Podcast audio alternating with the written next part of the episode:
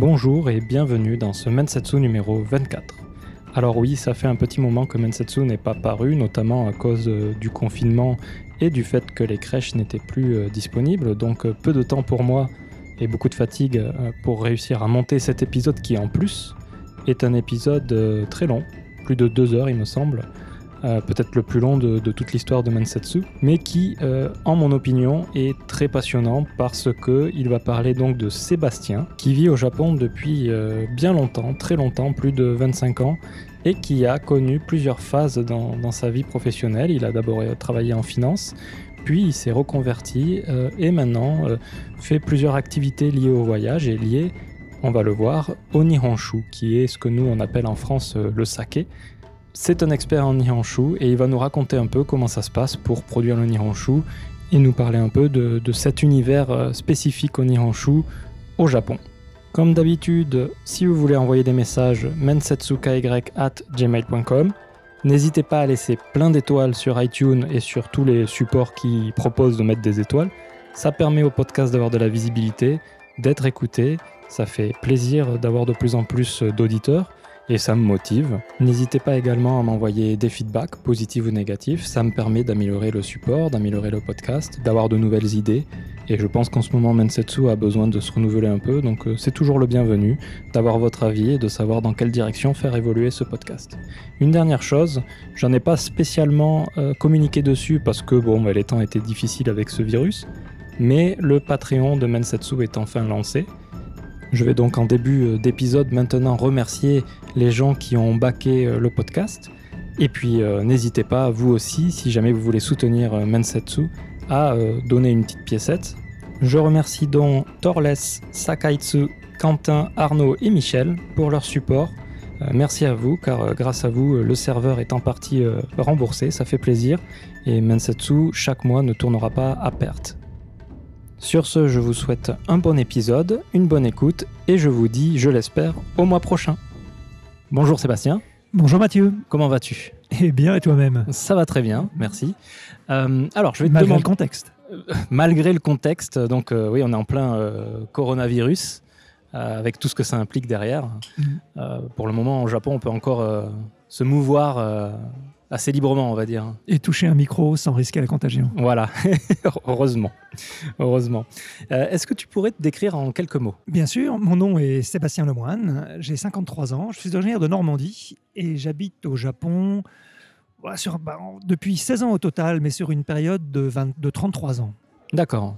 Donc qu'est-ce qui t'a amené au Japon? Pourquoi le Japon au final? Eh bien, à l'origine, il n'y avait aucune passion pour euh, la culture. Donc, bah, il faut se replonger au, milieu des années 80.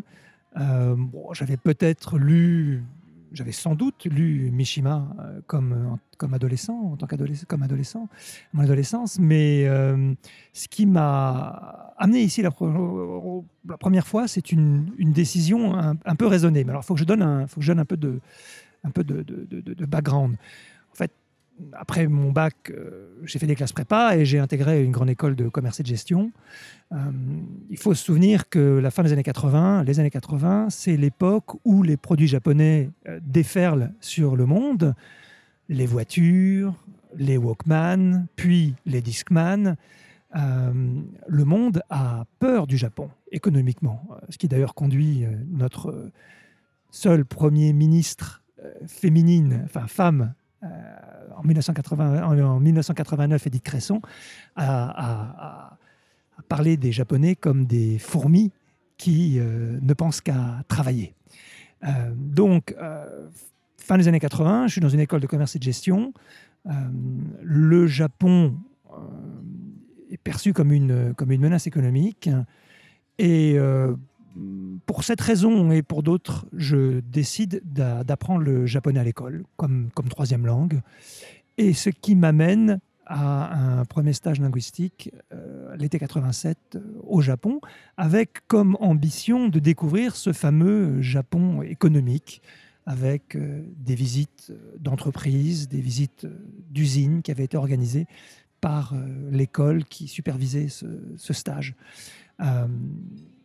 d'une manière euh, complémentaire, J'avais, au cours de cette première année d'études, fait un stage à, l'usine de, jouer les tours chez Michelin. Et à cette époque, on, ne parle que de just-in-time management, de cercle de qualité, donc de, Kanban, ce qui est la même chose que just-in-time management. Donc autant de, techniques managériales japonaises aujourd'hui bien maîtrisées euh, en Europe, mais qui bah, rentrent dans notre culture d'entreprise à peu près à, à cette époque-là. En 87, tu avais quel âge? Eh bien, 20 ans. 20 ans. Et euh, donc, tu avais pris des cours de japonais. Tu avais quelle maîtrise de la langue à ce moment-là quand tu y allais? Modeste, après un an de cours à raison de quelques heures par semaine. D'accord. Donc, tu es, venu combien de temps au Japon à ce moment-là? Je suis venu un peu plus de deux mois. Ah, donc, il y a un mois de. Ouais, pour quatre semaines de, de stage linguistique à Fukuoka. D'accord. Et un peu plus d'un mois à remonter le pays depuis Fukuoka jusqu'à Tokyo, sac à dos, en m'arrêtant dans les auberges de jeunesse, en, découvrant ce que le Japon a, à offrir, avec notamment, notamment pour financer mon, voyage, une, petite, euh, une petite étude de marché à faire qui me, qui me, conduit dans les grands magasins japonais. Euh, je travaillais pour un, un fabricant, un, enfin, un chemisier, quelqu'un qui faisait des, des, des, chemises euh, en, de différentes matières dans le sentier parisien et qui voulait connaître les dessins des chemises qui plaisaient aux consommatrices japonaises. D'accord. Et tu, tu, as réussi à... Oh, J'ai ramené euh, des dizaines de, voire peut-être probablement des centaines de, de fiches que j'avais euh, dessinées sans aucun talent euh, avec mon, mon coéquipier de l'époque. Euh, mais j'avoue, pas, je n'ai pas, je pas suivi depuis. D'accord. Du coup, est-ce que tu arrives à te souvenir, est-ce que tu peux te souvenir euh, de, des sensations que tu as ressenties lorsque tu as mis pour la première fois le pied au Japon? Donc, tu es allé directement à Fukuoka?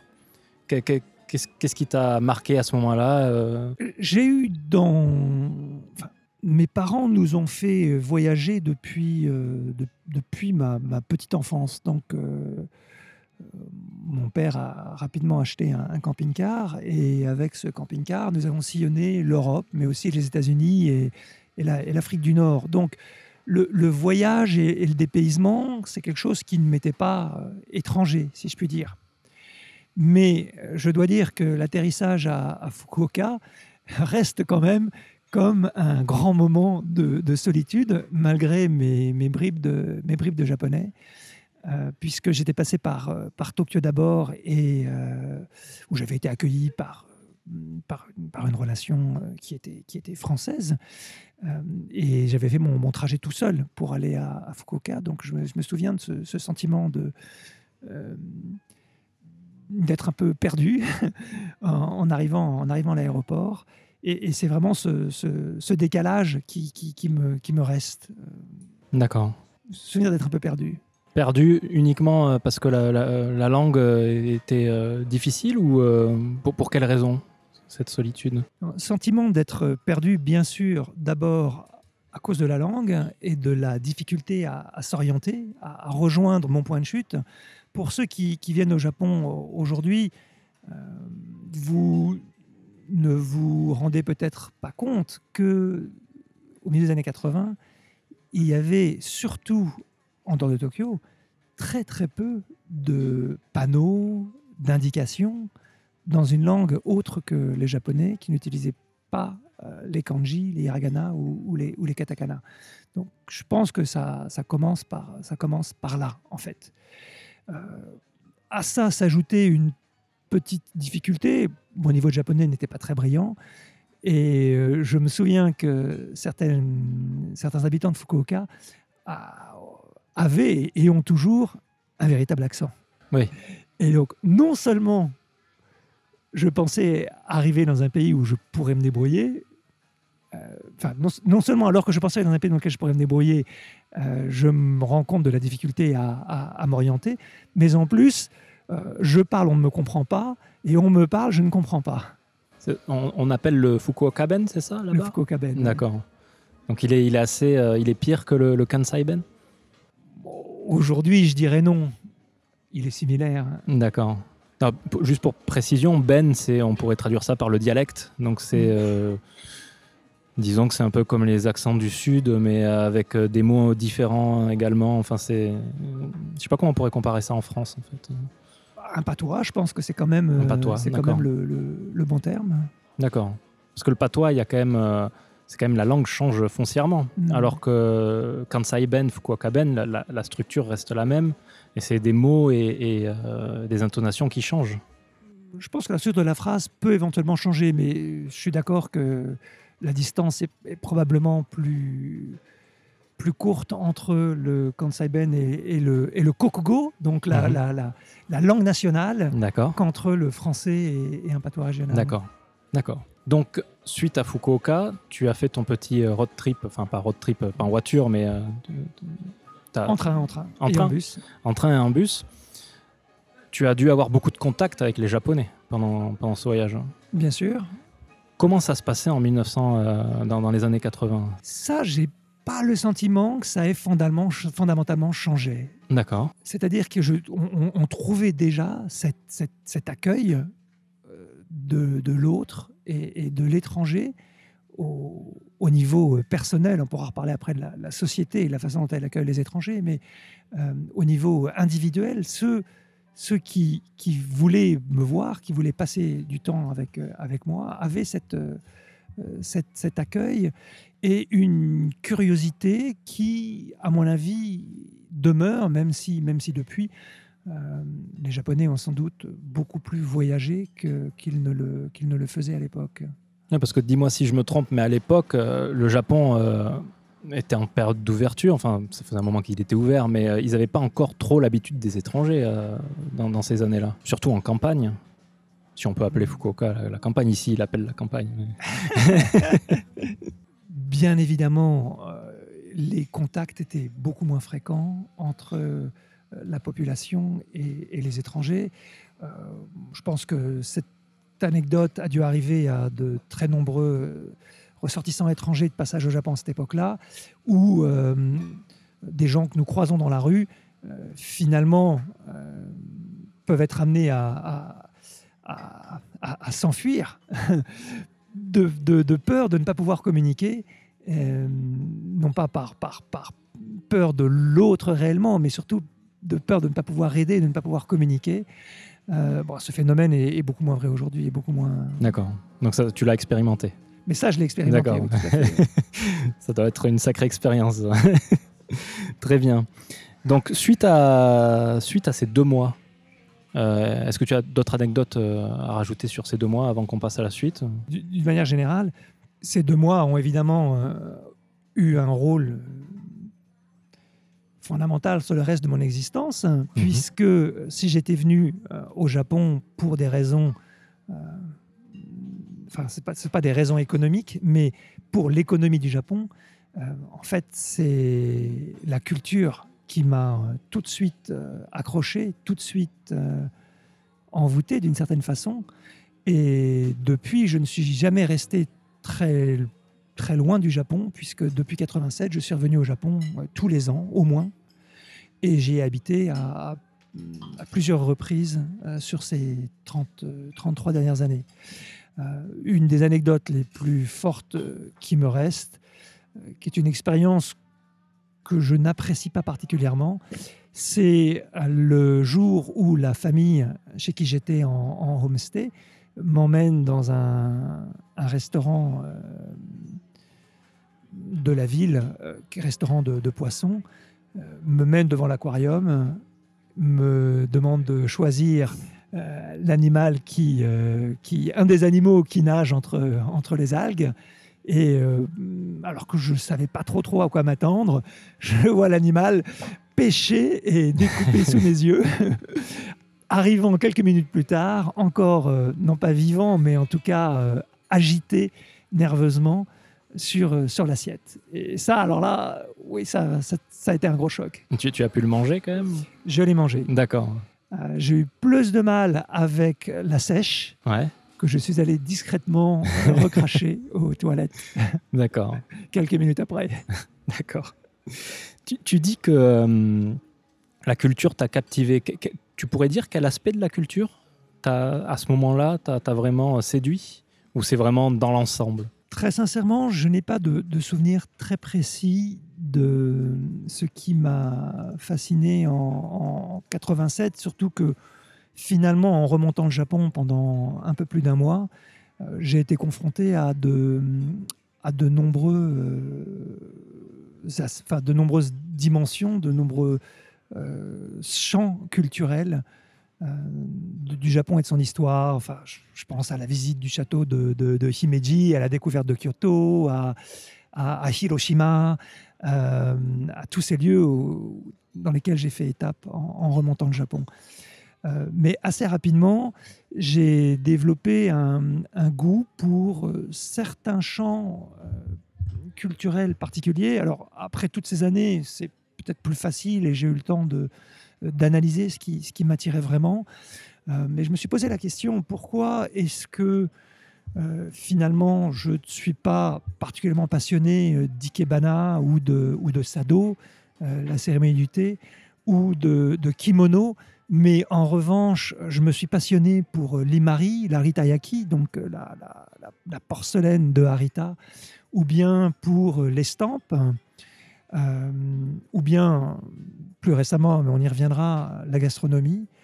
Eh bien, je crois que c'est parce que j'ai découvert des, morceaux d'histoire du Japon dans lequel le pays, ses artisans, ses artistes, à un moment donné, ont reçu une, euh, influence étrangère. Il y, a, quelque chose qui a déclenché euh, le développement de, cette, euh, de, ce particulier, de, cette, de, de, cet art particulier ou de, ou de cette façon particulière.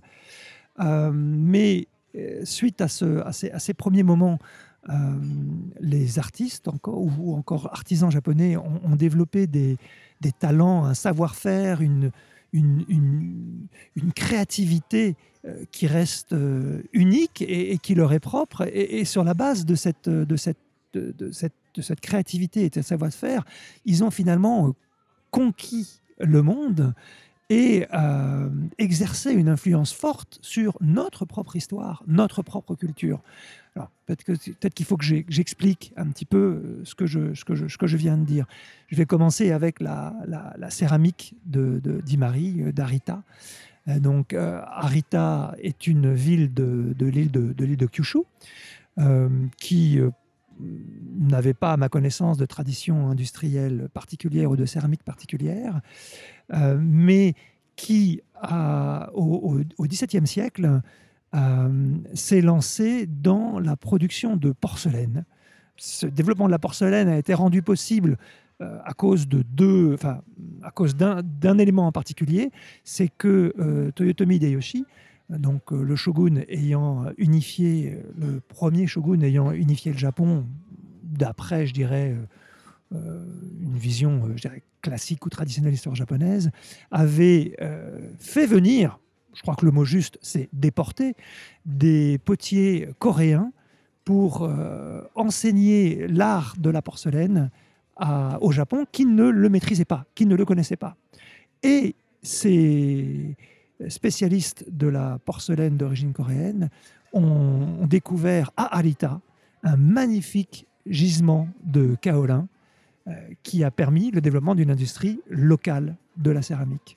Or, historiquement, c'est un moment qui est important, puisque la Chine est en guerre civile et les ateliers de céramique qui euh, inondent l'Europe à travers les, traders européens, euh, inondent l'Europe de céramique chinoise, bleu et blanc ou céladon, euh, bah ces, ateliers doivent fermer à cause de la guerre.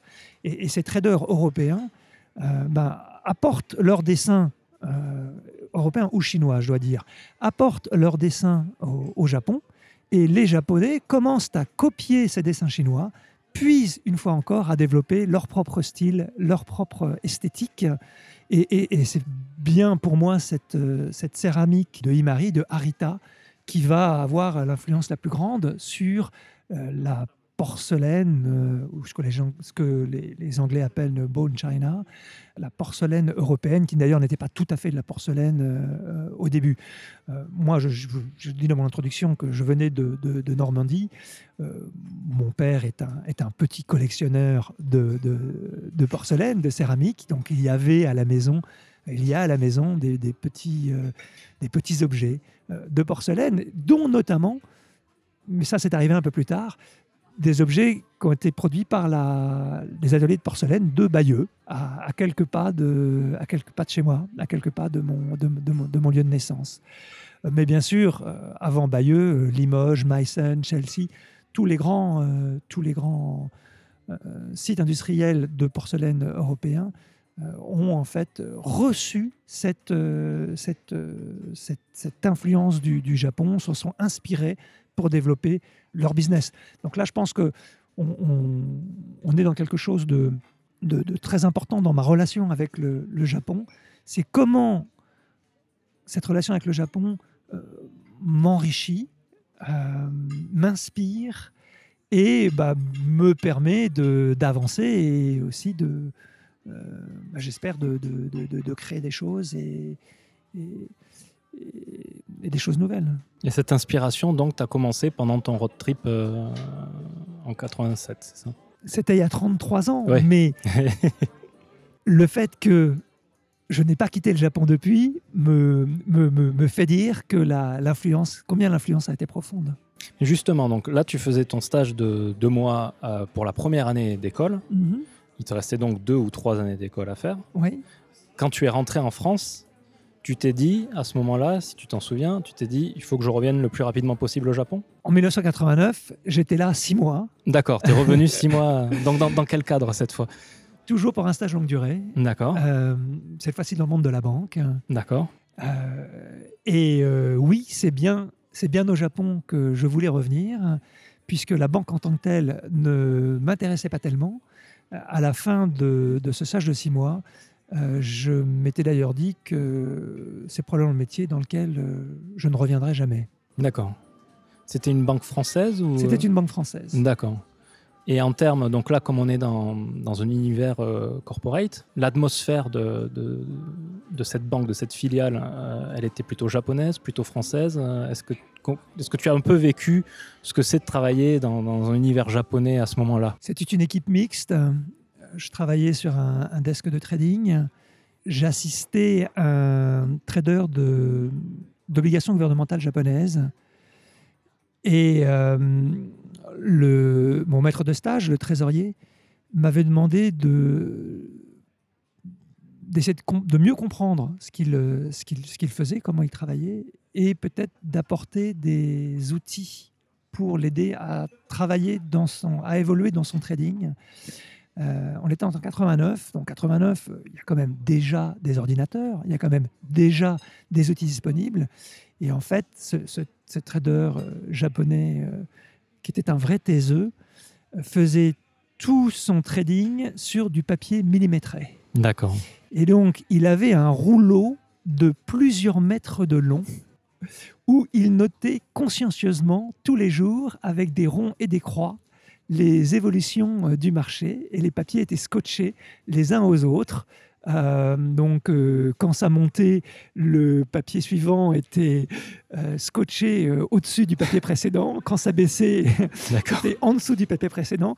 Et avec ce, ce rouleau absolument incroyable qui était l'histoire, son histoire et l'histoire du marché des, des- des- des bons, des bons japonais, des, des de banque japonais, qui, qui, qui, qui, qui- qui était l'actif principal de, de, cette, de, la- de cette activité à, à- l'époque. D'accord. Euh, Donc oui, euh, j'ai été confronté effectivement à, à, à la nécessité de, de- de travailler avec, euh, en l'occurrence, une personne en particulier, mais aussi le reste de son équipe qui faisait le support, le back-office, le middle office, euh, donc des, des Japonais, bien sûr. Est-ce que tu as réussi donc à, à lui faire utiliser un ordinateur finalement ou euh, il est resté sur ses, sur ses pratiques euh? Je ne me souviens pas qu'il ait révolutionné ces méthodes de travail à la fin de mon stage. D'accord. moi, bon, évidemment, j'ai énormément appris.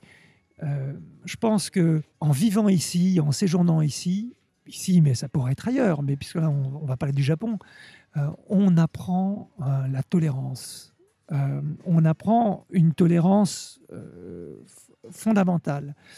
Euh, on est dans un pays, nous vivons tous les deux dans un pays qui n'a strictement rien à envier à notre pays d'origine, la France, en matière d'histoire, de culture, de civilisation.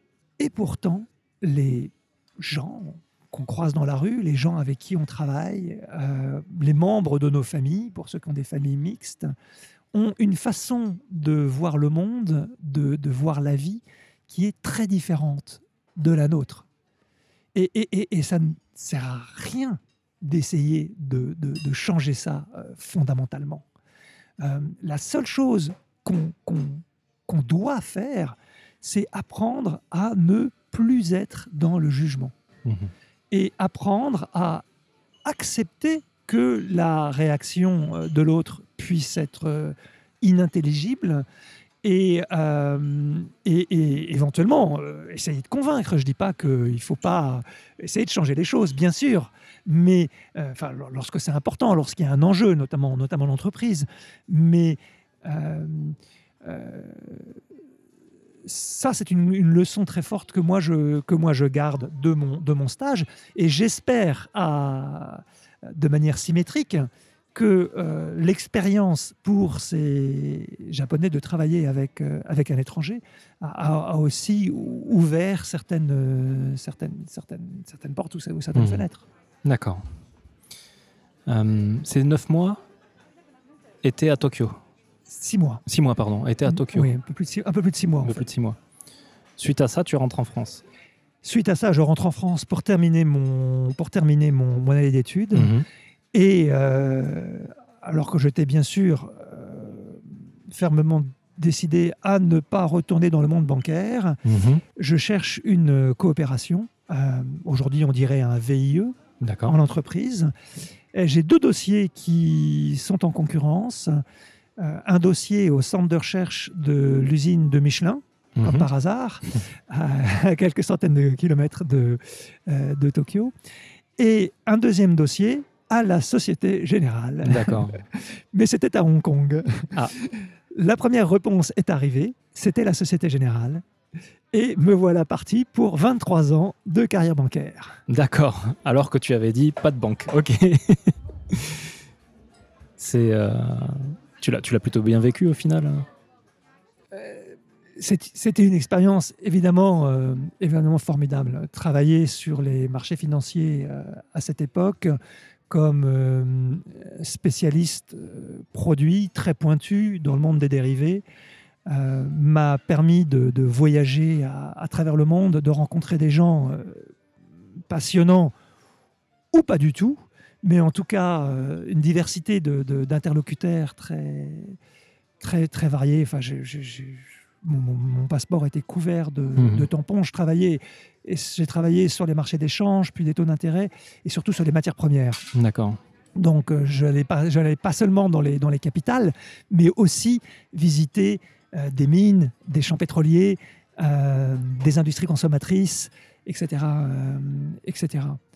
Euh, donc, euh, oui, beaucoup de, beaucoup, de, beaucoup de satisfaction, une, activité euh, le sentiment d'être connecté avec quelque chose de, très vivant et de réactif qui sont les, euh, qui sont les marchés financiers.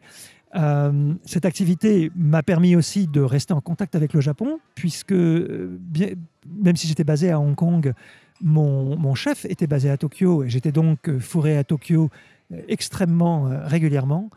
une chose menant à une autre, en 1992, euh, je me suis installé à Tokyo pour euh, un peu plus de trois ans comme euh, expatrié donc pour la Société Générale. J'aimerais juste comprendre une chose. Tu as choisi la Société Générale parce que c'est la première réponse qui est revenue ou il y avait une autre raison euh...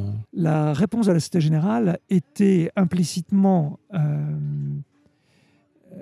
liée à... C'était écrit, c'était pas écrit petit en bas parce que c'était pas écrit, mais c'était dit oralement. C'était la réponse est oui, mais il faut vous engager maintenant. D'accord. Donc tu n'as pas pris le risque d'attendre la réponse de Michelin Non, je n'ai pas pris le risque d'attendre okay. la réponse de Michelin. D'accord. Et puis, enfin, soyons honnêtes, le, le, le projet était excitant. Le projet était excitant, mais tu avais quand même cette euh, réticence à revenir dans l'univers de la banque Et en plus, Oh, c'était pas c'est- à- à- au Japon. C'est ce que je dis maintenant. D'accord. ok, Il faut garder la distance. d'accord. Donc, euh, en 92, trois ans à, à Tokyo. Tout à fait. Pendant ces trois ans, tu as vécu donc pleinement la, la vie euh, nippone. La vie d'un expatrié à Tokyo. Qu'est-ce qui a changé depuis euh, les années euh, 80 Parce qu'il y a quand même 10 ans, un peu moins de 10 ans Alors, qui est le, passé. mais- le fait d'avoir, euh, enfin, de connaître le Japon de- depuis 30 ans me, donne effectivement une, perspective historique sur les, évolutions du pays. Euh, puisque je suis arrivé dans un Japon à la fin des années 80 qui euh, est, en- est encore, en plein, encore en plein boom. hein. La, crise n'est pas encore là. Euh, le pays dépense tout ce qu'il peut en, en infrastructure, en loisirs, a, une fascination incroyable pour l'étranger, pour, pour ses produits, ses, voitures, ses alcools. On, en reviendra, euh, on y reviendra probablement plus tard. Et cette, euphorie, elle est, elle est, elle est, elle est, palpable. Enfin, en tout cas, moi, je, je, la palpe. Euh, c'est encore le cas en, en 89, hein, euh, puisque le, marché atteint son sommet à peu près à ce moment-là. Euh, mais évidemment, lorsque je, reviens en, en 92 m'installer pendant trois ans, les perspectives sont, très différentes. Le, marché est, l'économie japonaise est frappée durement par, euh, par la crise, par le dégonflement de la bulle, notamment immobilière. Et l'ambiance a, quand même euh, pas mal changé. Alors, grosse fête dans la communauté expa- expatriée, ça, il n'y a, strictement aucun doute. Euh, grosse fête sur les marchés financiers qui euh, ont la volatilité et, euh, et permettent de, faire des choses, euh, j'allais dire, amusantes, mais aussi rémunératrices. En revanche, l'économie réelle est, est- probablement durement, touchée à cette époque-là. hein. Moi, je le vois surtout à travers les, les gens que, que je côtoie encore aujourd'hui, mais que j'ai commencé à côtoyer à, cette époque, qui, qui, qui, ont mon âge. Euh, j'ai commencé par, euh, par mon épouse, euh, qui, est, qui est japonaise et qui, elle, a été diplômée de l'université de Sofia bah, à peu près à ce moment-là, donc en, 80, en 91 ou, ou fin 90. Et donc, il faut imaginer que enfin, elle, est, elle fait partie de cette dernière génération qui ont eu des études euh, dorées où ils n'avaient pas grand-chose à faire, c'était la fête tout le temps. Ils trouvaient sans problème des, petits jobs euh, payés grassement par, euh, par les entreprises qui, qui voulaient les, qui voulaient les, euh, les, les courtiser et, euh, et, avoir, et avoir du fun. Euh, alors que quelques années plus tard, 5, 10 ans plus tard, c'est sûr, la recherche d'emploi euh, est devenue une véritable source de stress pour euh, les, étudiants, les étudiants étrangers. Et on le voit, on le voit bien sûr euh, aujourd'hui encore totalement. Si, on, si on vient à aujourd'hui, donc en 2020, le sentiment que j'ai, c'est que le milieu professionnel japonais est quand même assez difficile. Les salariman, en général, qui représentent une, une grosse masse salariale, sont assez aliénés par les entreprises. Est-ce que la situation actuelle, qui est assez euh, négative, du, du moins de, de mon ressenti, est-ce qu'elle découle directement de, de cette crise? Si, tu sais l'expliquer. hein. C'est une bonne question, une question probablement euh, qui appelle une réponse euh, compliquée. Moi, je pense que, l'attachement à l'entreprise, il est dans l'ADN. J'allais pas dire de tous les Japonais, parce que je pense que le Japon a cette image de, société euh, uniforme et, de, classe, de classe sociale unique, mais c'est bien évidemment totalement faux. Euh, il y a énormément de, types de personnes différentes, d'histoires différentes. Il y a une vraie régionalité. Euh, et donc, euh, on, ne peut pas euh, se réduire le Japon à un jugement ou, ou à un principe. Mais je pense quand même que euh, les grandes entreprises ont, pu se développer euh, parce que une, partie importante de la, population a dans, ses gènes cette, euh, fidélité donc ici appliqué à l'entreprise, mais avant, ça aurait, été à, son, maître, à son, artisan. Voilà, donc ça, ça, existe. Par contre, ce qui, a peut-être changé, c'est que je vois quand même beaucoup de cadres aujourd'hui qui ont la cinquantaine ou euh, voire un peu plus, qui restent parce que quelque part ils ont peur. Peur de prendre le risque de, de, de, passer à autre chose. Et passer à autre chose, c'est c'est pas facile et, on, on, on, y, on, y, reviendrait, on y reviendra. Mais voilà ma, est-ce que j'ai répondu à ta question? Non, non, oui, c'était le, c'est très bien répondu. J'avais envie d'avoir ton sentiment sur sur ce point-là. Euh, du coup, comment ça s'est passé euh, ce changement d'ambiance pour toi entre euh, les années 80 et la crise des, années 90 Est-ce que ça t'a impacté au niveau de ta vie de tous les jours ou est-ce que le Japon est devenu, c'est difficile à dire, pas moins intéressant, mais peut-être plus difficile à, vivre Je sais pas. Personnellement, je ne sens pas que j'ai été impacté dans ma, dans ma vie ou dans, dans ma relation avec le Japon. Une fois encore, ce pays offre tellement de, de choses à, à, découvrir et, et, à apprendre que j'ai continué à, continué à voyager à, et, et, à, et à découvrir. Ce que l'on peut regretter, c'est que dans le domaine culturel, euh, la crise économique liée à l'évolution de, de, la société, euh, des styles de vie, euh, mais aussi des, je pense, de, de, des régimes alimentaires, et, et, et, accélérer probablement à cette époque la disparition quand même de, de nombre de techniques, de particularités culturelles euh, régionales. Et ça, c'est quelque chose auquel je suis euh, bien sûr très sensible dans mes, dans mes nouvelles euh, aventures.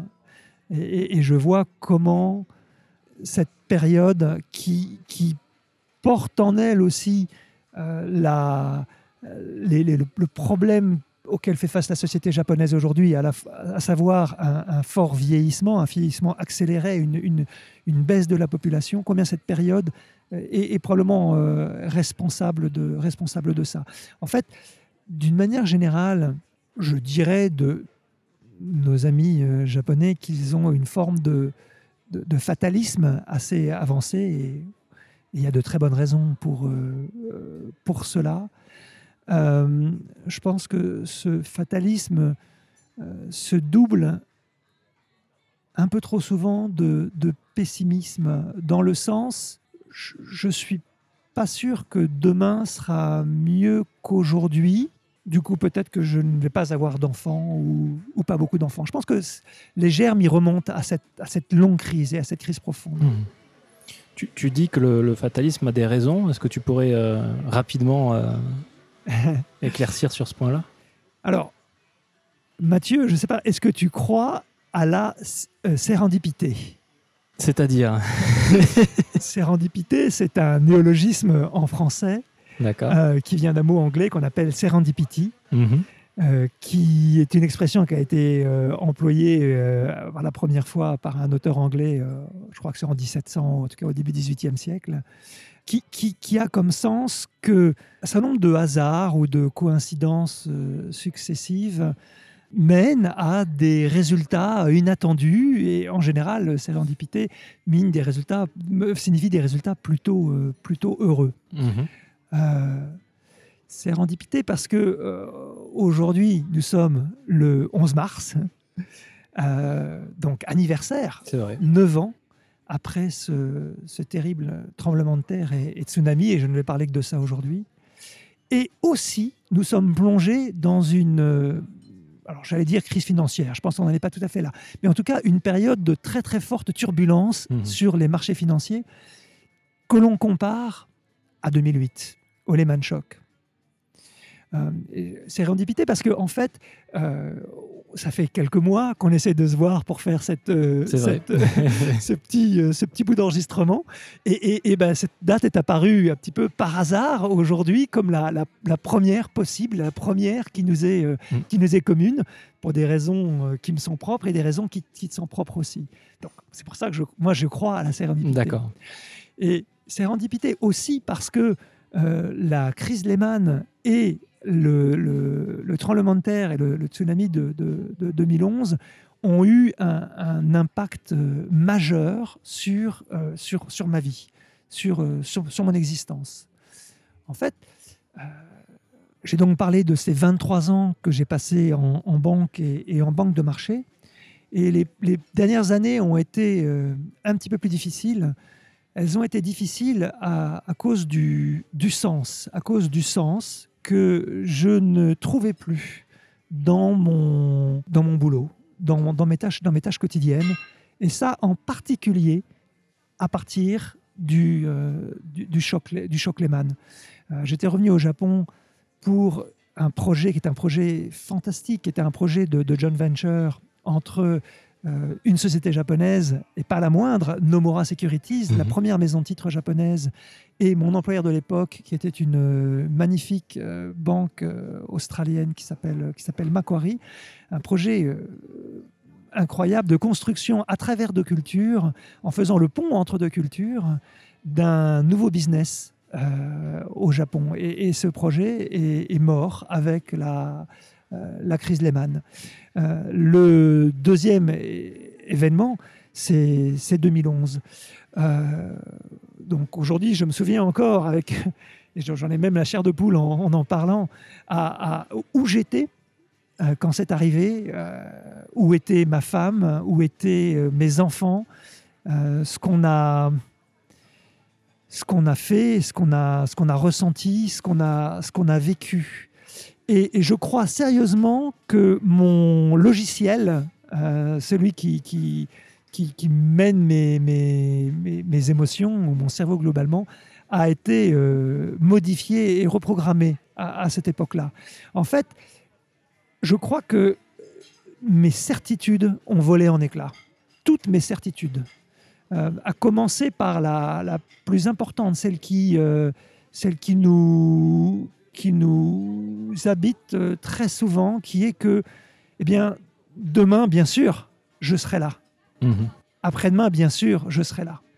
Et qui, qui, qui, est, qui est utile, qui permet de construire, euh, et, et- et- et- mais qui, qui vous emmène vers euh, certains, certains choix. Eh bien, quand on a, quand on, enfin, je ne peux pas dire quand on, parce que je ne veux pas une fois encore généraliser, mais quand, après moi, quand j'ai vécu 2011, euh, j'ai fait voler en éclats cette certitude et euh, quelque part, je, je suis devenu fataliste, D'accord.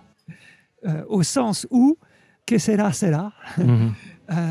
des événements vont, vont survenir et, sans nul doute, profondément changer le monde autour de moi et, et peut-être m'affecter très directement. Ce que tu viens de dire, hein, donc je, je voulais qu'on parle de tout ça, on va, on va peut-être rentrer dans certains détails, mais pour revenir à la question que je t'avais posée, pourquoi ce fatalisme?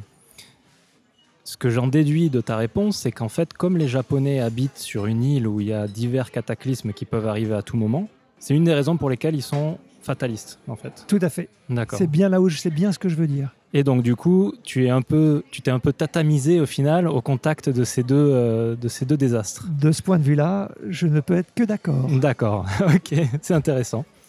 T'é- T'étais où euh, pendant le, le tremblement de terre hein? Eh bien, à Tokyo, au, au, je sais plus, 33e étage de mémoire de, de ma tour, euh, D'accord. ce desk de trading. Et, euh, et tu es resté au Japon suite au tremblement de terre? Je suis resté au Japon, tout à fait. Donc tu as tout vécu de, de Oui. plein fouet au final. Je l'ai tout vécu, j'ai tout vécu de point fait et je ne pouvais pas euh, quitter le Japon, c'était c'était compliqué au niveau professionnel. Surtout que je m'occupais à l'époque de, de ce qu'on appelait de ce qu'on appelle le BCP, Business Continuity Plan, donc euh, euh, plan d'urgence de manière à assurer la pérennité du, du business et de l'organisation. Euh, et c'est une période d'ailleurs absolument euh, fascinante. Alors le, tsunami en tant que tel a, très peu touché le, monde financier, mais Fukushima a, a, eu des impacts beaucoup plus, beaucoup plus, beaucoup plus importants. Beaucoup plus importants en matière de, de production d'électricité, comme on va commencer par là, mais aussi en matière de risque de, contamination, de, radiation, qui, qui poussait les entreprises à étudier des, plans de euh, déploiement de leurs équipes à, l'autre bout du pays. Et certaines d'ailleurs ont, fait ce choix. Donc je, participais à, à des, des, le mot ça le mot anglais vient en tête, mais y a des, conference calls quotidiens mhm. avec des spécialistes euh, du nucléaire et les représentants d'autres, d'autres banques de la place pour euh, euh, essayer de, déterminer quelle était la meilleure marche à suivre pour, pour, notre, pour notre activité, pour notre business. D'accord. Donc on comprend bien avec tout ce que tu nous as raconté là que donc aux alentours de 2011, j'imagine, tu as, tu, as, tu as décidé de prendre une autre voie au final, plutôt que... Exactement. En fait, à la fin 2012, mon, mon, mon, projet est, mort avec le, choc Lehman, mais je, je, suis resté dans la banque euh, euh, pendant encore euh, quatre, un, peu plus, un peu plus de 4 ans. Et à la fin 2012, mon patron m'a laissé un choix qui était de quitter l'entreprise ou bien de quitter le Japon. Et c'est là que j'ai fait un choix, un choix euh, radical, qui était celui de rester au Japon. Euh, alors, ça tombait bien. Euh, je veux dire, je, j'étais prêt. j'étais prêt à, à, quitter le, le, le, le, monde de, le monde de la finance, à débrancher. et j'étais, je crois, déjà porté par euh, l'envie de euh, peut-être partager, faire connaître euh, ce Japon que, que, j'adore, qui m'inspire depuis, depuis 1987 qui, sortait d'une période quand même très, très compliquée, crise économique et puis surtout crise, crise du tourisme, hein, puisqu'il ne faut pas oublier que, que, que 2011 euh, évidemment euh, créer un choc majeur pour l'industrie euh, touristique et donc culturelle au Japon. Ouais. Une parenthèse, tu as dit que tu étais marié à une japonaise. Vous vous êtes rencontrés en quelle année? En 92. En 92 mm. D'accord. Donc tous tes déplacements que tu as fait à l'étranger avant de venir t'implanter au Japon en 2008, en, nous mettant les, les, trois mm. années, mm. elle te suivait dans, tous les pays où tu allais? D'accord. Ok. Et donc elle parle anglais, il n'y a pas de difficulté à ce niveau-là? Nous avons commencé en, anglais, mais elle a, elle a appris le, français. Aujourd'hui, nous parlons en japonais et français. Une autre, une autre question que j'aurais avant de passer à la suite euh, de, ta reconversion professionnelle, le japonais, la langue, tu as continué à l'apprendre en fait euh, tout du long? Ah là là, là tu, tu, tu, tu touches le, le, le, point, le point qui fait mal. D'accord. La triste euh, réalité, c'est que dans mon métier, sur les marchés financiers, je n'avais pas besoin ou pas assez besoin du japonais, de la mmh. langue japonaise.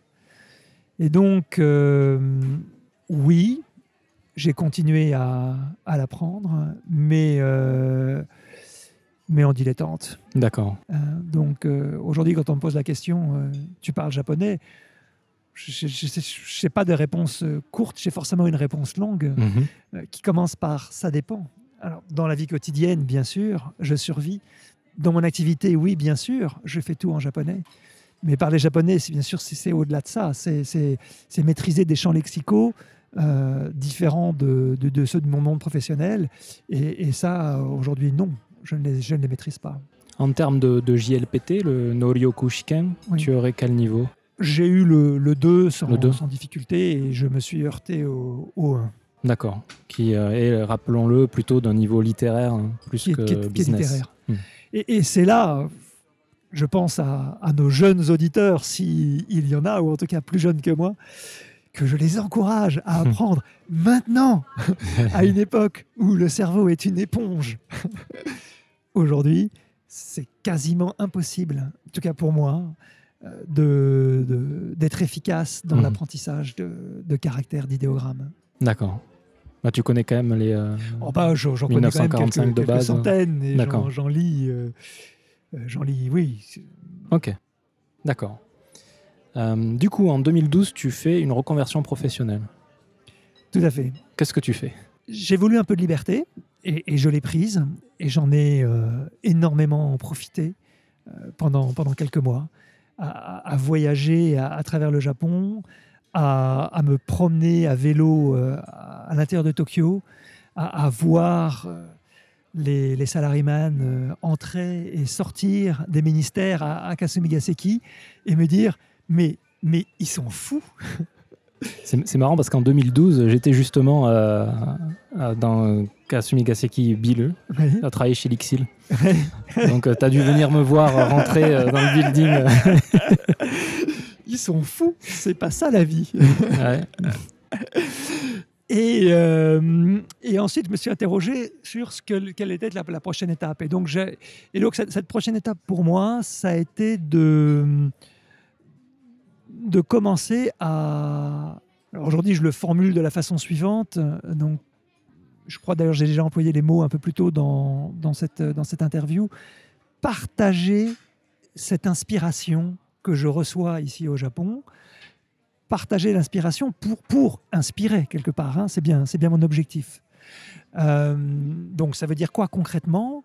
Ça veut dire qu'aujourd'hui j'ai une petite société qui s'appelle Passerelle, faire le pont. Cette société Passerelle propose des expériences, des ateliers, des événements, des voyages sur des thèmes culturels euh, au Japon pour faire découvrir euh, des régions ou des arts ou des secteurs qui restent souvent et trop souvent euh, méconnus et pourtant qui ont tant à nous, à nous importer, comme la, la porcelaine d'Imari euh, a pu enrichir l'Europe, comme l'estampe euh, japonaise a enrichi l'art occidental à la fin du 19e en créant l'impressionnisme, l'art nouveau, et, enfin créant, pas en le créant, mais en inspirant l'impressionnisme, l'art nouveau et l'art déco.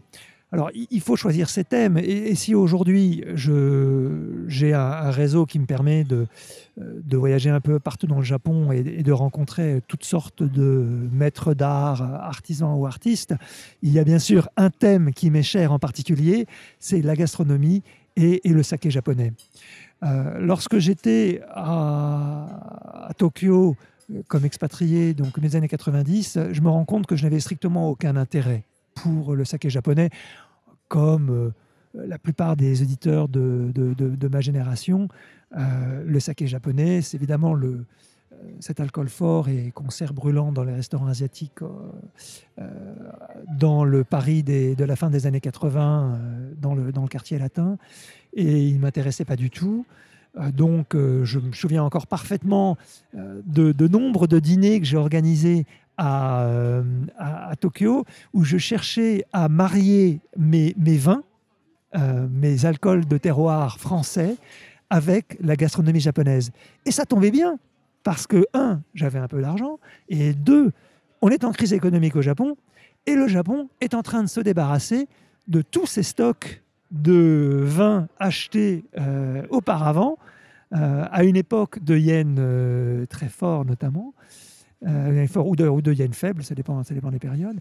Euh, et on trouve pour quasiment rien euh, des grands bordelais. Je me souviens d'un Château Latour 84 qu'on achetait pour quelques milliers de yens, donc quelques dizaines d'euros, et qui était un, accompagnement finalement pas désagréable pour une, côtelette de un carré d'agneau dégusté à la maison ou dans un restaurant, euh, dans un restaurant japonais, ou alors euh, d'aller chercher quelques euh, bons vieux beaunes, bien, bien velours, bien, plus tannique du tout, pour marier avec même une cuisine de poisson japonaise. Et Dieu sait si les Japonais savent bien préparer le préparer le poisson.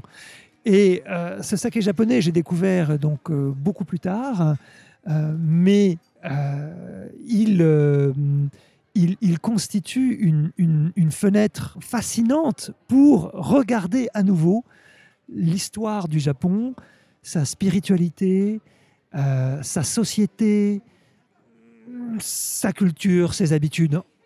Il faut, il faut penser au, monde du, vin en France. Culturellement, le, le parallèle peut être, peut être établi. Euh, on- on- en en s'intéressant au saké japonais, on s'intéresse à, à, euh, énormément de choses. Euh, et ce saké est- est- reste très mal connu. Alors, juste pour recadrer un peu, tu as créé Passerelle en quelle année? Alors, le projet a démarré en, je dirais, 2014 à peu près, 2014-2015 doucement, et la société elle-même existe depuis 2017. D'accord. Et euh, tu as créé quoi comme structure? J'ai créé une Kabushi Gaisha, donc une, société société, par anonyme. action. Ah, On dit euh, par action On dit Ah. pas anonyme? Anonyme, si tu veux. Anonyme.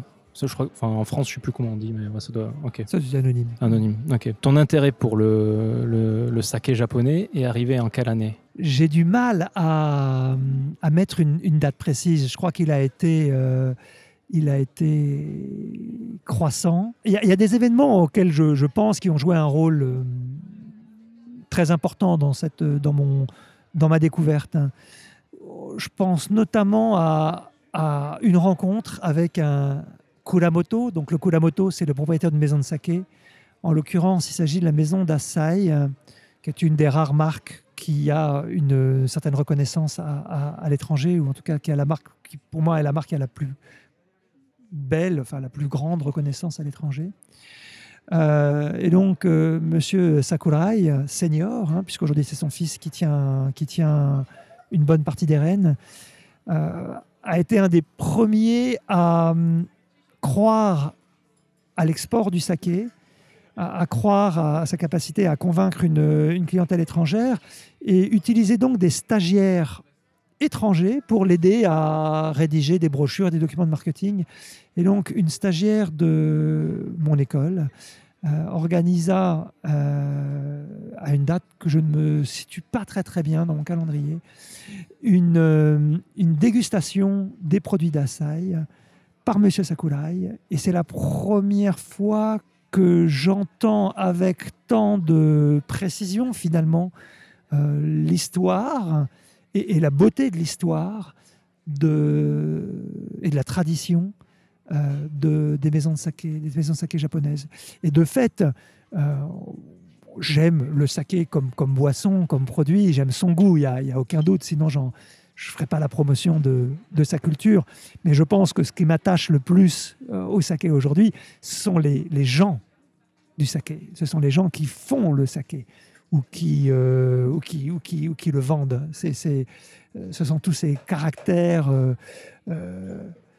d'une authenticité profonde, à la fois fiers, fiers de leur, de leur héritage. hein. On, on- parle de, de maisons qui, sauf exception, sont transmises de génération en génération depuis 150 ans en moyenne. On, pourra revenir sur ce, sur ce chiffre-là si tu veux.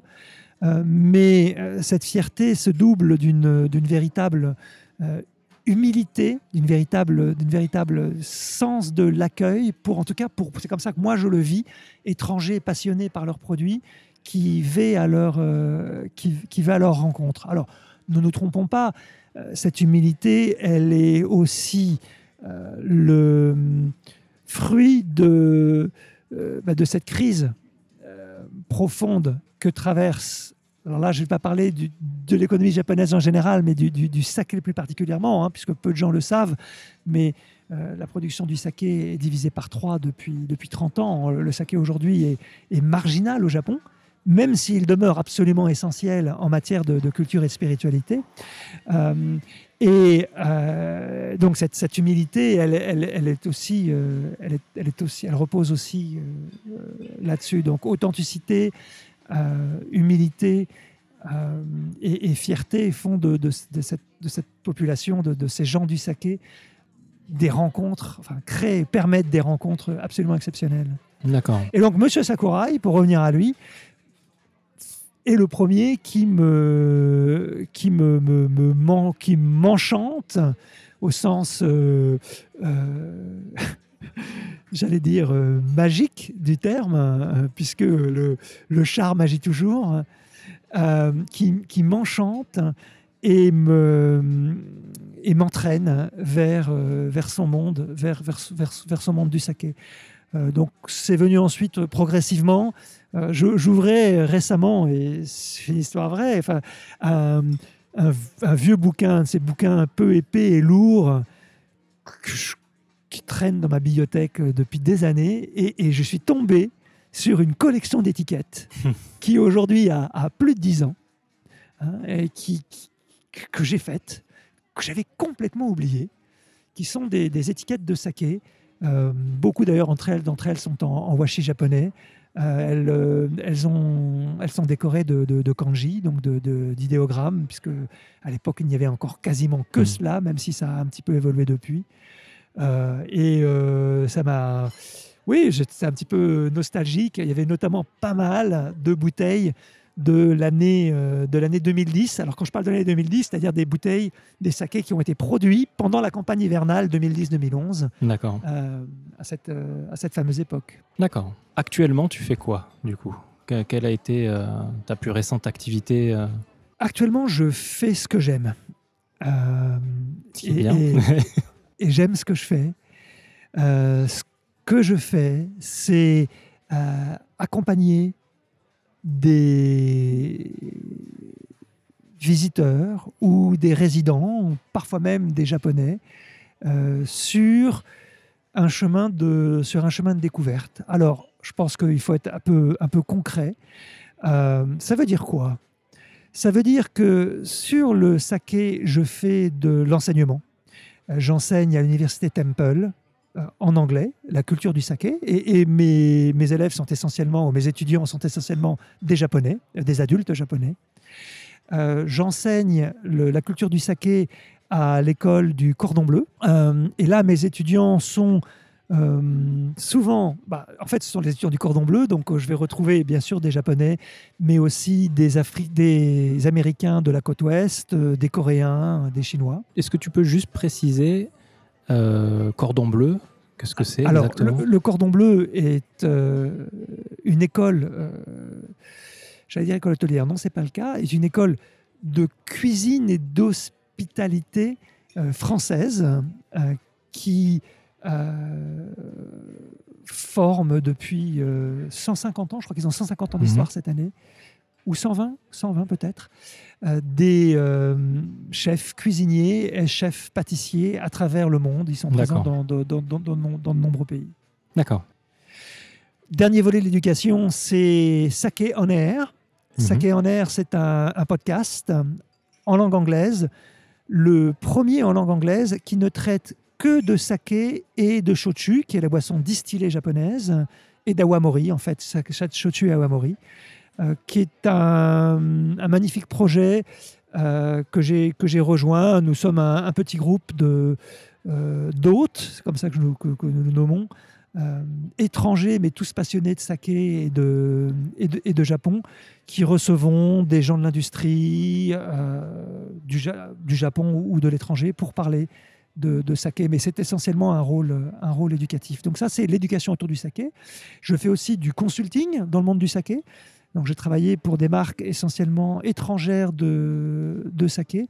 Euh, le projet dont, je suis le plus fier, c'est euh, mon activité auprès du groupe euh, Pernod Ricard. Pernod Ricard a, a lancé cette année au Japon son premier Nihonshu, parce qu'en en fait c'est comme ça qu'il faut appeler le saké, au Japon en tout cas. Euh, c'est un, produit qui est un, partenariat entre la marque de whisky Chivas Regal et une marque de, saké japonaise qui s'appelle Masuizumi. Et j'ai eu la chance de, participer à ce projet et de, réaliser notamment l'assemblage qui, fait les bouteilles aujourd'hui. Euh, mais je fais aussi beaucoup euh, d'événements autour du saké de la gastronomie, de pairing, saké fromage, de dîners autour du saké, de visites de maisons de saké euh, ou de voyages un peu plus lointains euh, autour de la culture japonaise, en essayant toujours quand même de placer un peu de saké euh, au milieu pour ce, que ça, pour ce que ça apporte à la compréhension de, du, tissu, du tissu local, mhm. du tissu social local, de, de, de, de la, des fondations de, de, la société, de la société japonaise. Euh, Est-ce que j'aurais oublié quelque chose? Non, je pense à peu près avoir euh, tout, couvert. Donc on peut dire que ta reconversion est une, réussite au final. Alors, c'est un. euh, enfin, euh, si, si on la juge à, à- à l'aune de la satisfaction que j'y trouve, à 100%. D'accord. Après, euh, professionnellement ou euh, pour être parfaitement euh, prosaïque euh, financièrement, euh, c'est c'est pas simple de vivre de la culture du saké aujourd'hui, mais ça n'a pas d'importance. D'accord. Je, voulais juste rajouter, euh, on, on l'a dit dans un épisode précédent, dans plusieurs épisodes précédents de Mensetsu, mais oui, tu as fait la distinction entre saké et nihonshu, parce que saké, en fait, le mot euh, en tant que tel en japonais veut dire alcool, donc euh, théoriquement la bière c'est du saké. Et L'alcool, le nihon, whisky, la, enfin, la bière, le whisky, le vin, le shochu, la wamori, voilà. Et le la ni- tequila, la vodka. tout, tout- tout ça c'est du saké, et le nihonshu, c'est, euh, on pourrait dire, c'est une sorte de, de vin japonais. Alors, Ne rentre pas trop dans les détails, on garde ça pour la seconde partie. je ne rentre pas dans les détails, mais je vais le définir de manière extrêmement simple. D'accord.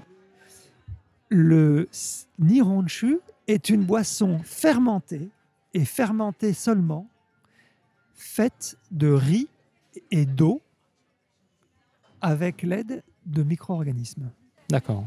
Et tu as parlé de shochu aussi Le shochu ou la wamori sont des boissons distillées. C'est la grande différence.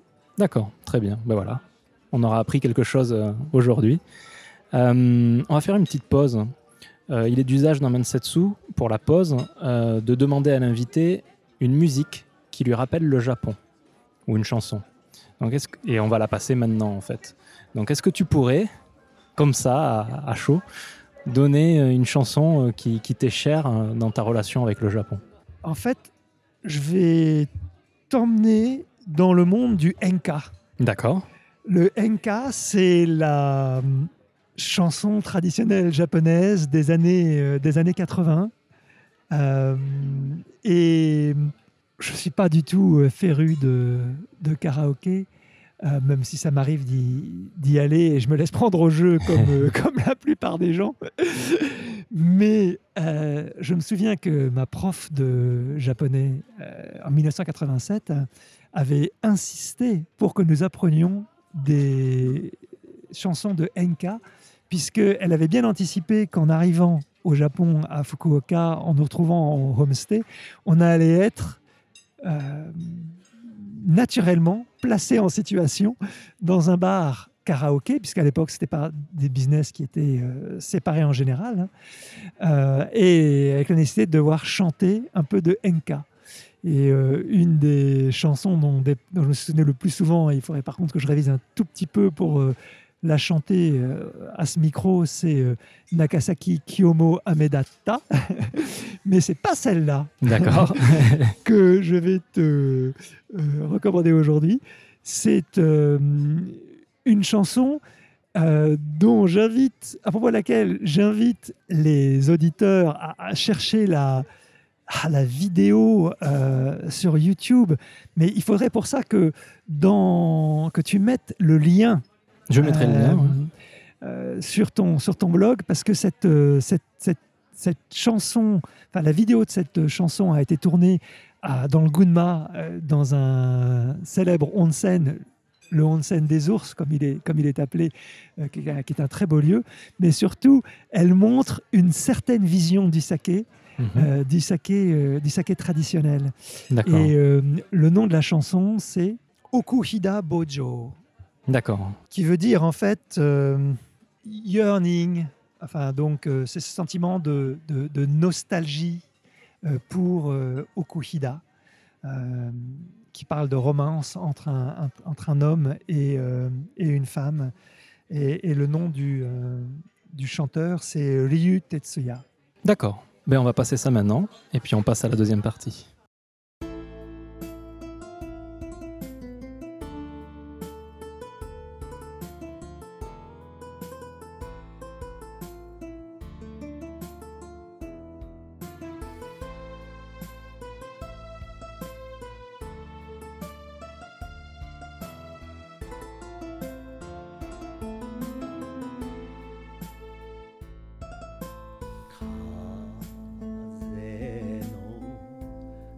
coração.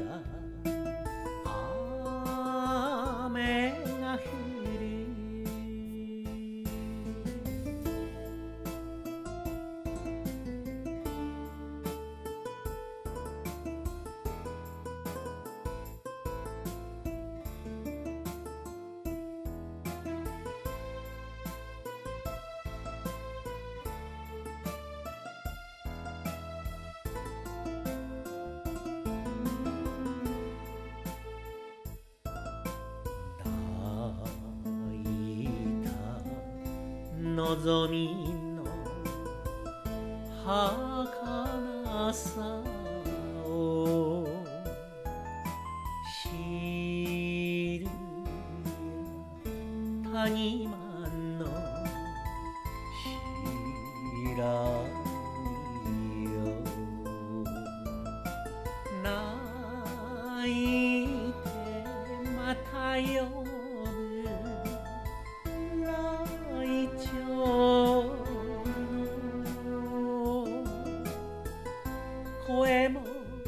aşkı.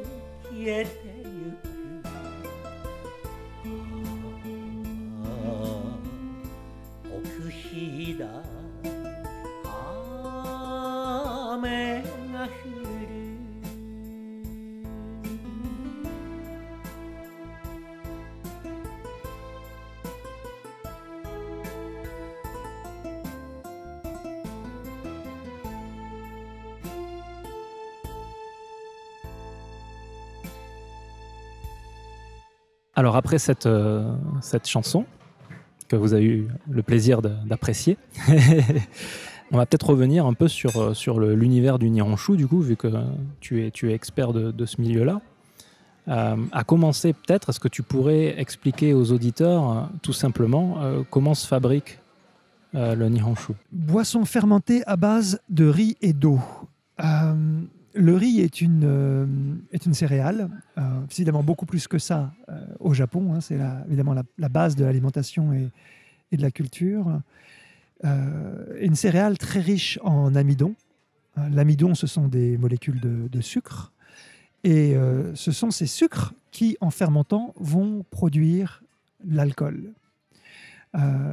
Donc, la, la production du, du Nihonshu, c'est d'avant tout d'accéder à cet amidon, de transformer cet amidon en sucre et ensuite de faire transformer les sucres de cet amidon en alcool, en dioxyde de carbone et aussi en chaleur, sachant que dans le process sont produits nombre d'autres euh, composés organiques euh, acides, esters, euh, acides aminés ou acides organiques, qui, mis ensemble, forment la palette euh, aromatique du saké et aussi euh, son goût, sa palette, euh, sa palette gustative. Donc, comment c'est fait? Le riz arrive, il est poli pour éliminer les couches extérieures du grain. Il est cuit à la vapeur et non pas bouilli. Il est en partie transformé, c'est le mot que je vais utiliser, par une moisissure. Euh, cette moisissure qu'on appelle euh, kojikin, euh, champignon national au Japon, euh, utilisé pour la production de la sauce soja, de, la, de la pâte miso, du, du du vinaigre de riz. C'est la même chose, hein, ils sont tous cousins. Donc cette moisissure, en se développant autour et à l'intérieur du grain de riz, va générer des enzymes qui sont responsables, enfin qui ont un rôle de sécateur en fait, et qui vont euh, couper ces grosses molécules d'amidon en, sucre euh, fermentescible. Ça prend environ deux jours, mais aussi commencer à découper les molécules de protéines en acides aminés qui vont contribuer au goût et à un en particulier, euh, l'umami, euh, qui est une des caractéristiques du saké par rapport à, d'autres boissons alcoolisées. Donc, au bout de deux jours, avec ce koji, donc qui est le riz transformé par le kojikin, euh, on, va euh, constituer un, un pied de cuve. Euh, donc, on va mettre du koji, du riz, de l'eau, introduire la levure ou la laisser se développer pendant un certain temps, comme dirait Fernand Reynaud. Ça dépend de la méthode que l'on utilise, avant de passer à la phase de fermentation principale, qui elle-même va durer entre 15 et 40 jours, suivant ce que l'on veut faire, suivant la façon dont on va stresser la levure, suivant le- les conditions euh, d'environnement de la, maison, de la kula. hein. Euh, et euh, on arrive à une, ce qu'on appelle le moromi, qui est donc une, euh, un mou de fermentation D'accord. qui doit ensuite être euh, pressuré ou, pressé, si on va employer un mot qui, sonne un peu plus français, euh, pour séparer le liquide, le saké, du solide, euh, les lits, qu'on appelle aussi saké kasu. Là, on a un produit qui est déjà commercialisable sous le nom de Nihonshu. Mais, mais ce produit, bien souvent, va subir des euh, transformations, ou en tout cas aller va passer à travers un certain nombre de process, ou pas. Ou pas, ça veut dire qu'il peut être vendu tel quel, et alors il est souvent légèrement pétillant, euh, légèrement trouble, euh, très, très frais, très, très vif, très, très fruité souvent. hein. Mais il peut aussi être filtré, il peut aussi être pasteurisé, il peut aussi être maturé, il peut aussi faire l'objet d'une seconde fermentation en bouteille, il peut aussi être vieilli. Et ça conduit à, cet univers absolument euh, incroyable de diversité que nous avons la chance, dont nous avons la chance de pouvoir faire l'expérience ici à Tokyo en matière de, de Nihonshu. Et c'est une vraie chance que d'être euh, à, Tokyo pour, euh, pour, parler de, pour parler de Nihonshu. Parce que je suis convaincu que, et pourtant, j'étais pas là, donc ma, ma, ma, ma, ma foi, ma, profession de foi repose sur, euh, sur, sur des recherches, mais aussi, mais, mais, mais aussi une intuition. Je, suis, je suis convaincu que le saké n'a jamais été aussi bon, ni aussi intéressant et divers qu'il n'est aujourd'hui. Et, et il faut pour cela euh, reconnaître les mérites de tous ceux qui, depuis deux générations, depuis 40 ans, depuis 47 ans exactement, essayent de euh, changer la tendance, essayent de faire renaître un produit qui était l'essentiel de la consommation de boissons alcoolisées du Japon euh, au début des années 70 pour devenir aujourd'hui euh, marginal. Alors, soyons concrets, marginal, c'est quoi? C'est 6,5% de la production de boissons alcoolisées au Japon, de la consommation, je dirais. Euh, le vin est à 4,5%. Et contre combien euh, dans les années 70, tu disais?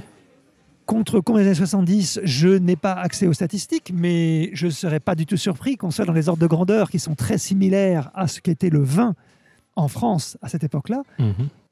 60, 70%. D'accord. Et, et tu expliquerais comment cette baisse de consommation? Alors ça, c'est une longue histoire. D'accord. Je, veux, je suis tout à fait prêt à, à rentrer dedans. Je vais essayer d'être assez, euh, d'être assez concis. La période de l'après-guerre a été très particulière pour le Japon. Euh, on a commencé par une certaine famine, euh, par une période de reconstruction de l'économie, mais aussi du, secteur, euh, du secteur agricole. En 1945, les Américains inspirent au Japon une réforme agraire euh, dramatique, euh, drastique, euh, qui va permettre la redistribution des terres agricoles à, je dirais, la paysannerie, sans que ce soit péjoratif du tout. Euh, donc les agriculteurs, euh, mais aussi ceux qui veulent devenir agriculteurs. Et je pense notamment aux millions de soldats qui reviennent du front et, et qui ne connaissent que la guerre depuis, euh, depuis 10 ans, puisque la Deuxième Guerre mondiale, pour le Japon, elle a commencé bien plus tôt que ça, en fait, hein, Mhm. euh, et qui ont besoin de se nourrir et de nourrir leur famille. Euh, parmi les victimes, ou, ou j'allais même dire les cibles de cette de réforme, on trouve les grandes maisons de saké, qui sont souvent puissantes, qui ont joué un rôle sur lequel je ne m'étendrai pas forcément euh, à des, enfin, je pourrais faire plus d'études par rapport à, à- enfin, contraint ou forcé sans doute, mais par rapport à- au développement de, de, de- de l'économie japonaise, l'économie de guerre, japonaise, guerre japonaise. Et donc, on, on les prive en 45 de, toute le- de, de leur, euh, de toutes leurs terres agricoles, de, euh, toutes leurs terres agricoles, de toute la culture de, de- de- de riz. Alors, les maisons de saké ne, ne achètent du riz depuis bien plus longtemps que ça. Moi qui traite dans les marchés dérivés de matières premières, euh, je citais toujours en exemple le fait que euh, les marchés dérivés en fait existaient sur le riz euh, à l'époque à l'époque Edo, à l'époque où Osaka est déjà un, un centre de trading important Mhm. sur, sur le riz japonais. Mais toujours est-il que le lien avec la matière première est quand même euh, rompu en, en 45 en partie, d'autant que les maisons de saké ont l'obligation d'acheter leur riz à une coopérative d'État et deviennent en quelque sorte des outils industriels seulement. Ça, c'est un point qui est important. Pour accompagner la croissance économique japonaise, il faut produire de plus en plus de saké. En 45, le riz est une, matière première extrêmement précieuse qui doit avant tout servir à nourrir la population. Et on va continuer encore pendant quelques années une pratique qui date de, de- l'avant-guerre, qui consiste à mélanger au, euh, au- à une espèce de, de, saké fait à partir de, de farine de riz ou de mauvais riz, euh, de l'alcool industriel en quantité, euh, en quantité importante pour une boisson alcoolisée qui finalement ne contient pas tant de riz que cela. Et, et- et- et si assez rapidement des maisons de saké vont euh, tenter d'éviter l'alcool industriel de mauvaise qualité, euh, cette, cette habitude de, euh, de, de, de- de- de faire, de, l'al- de faire de- du saké euh, qui contient de l'alcool ajouté va, va rester, va rester très longtemps.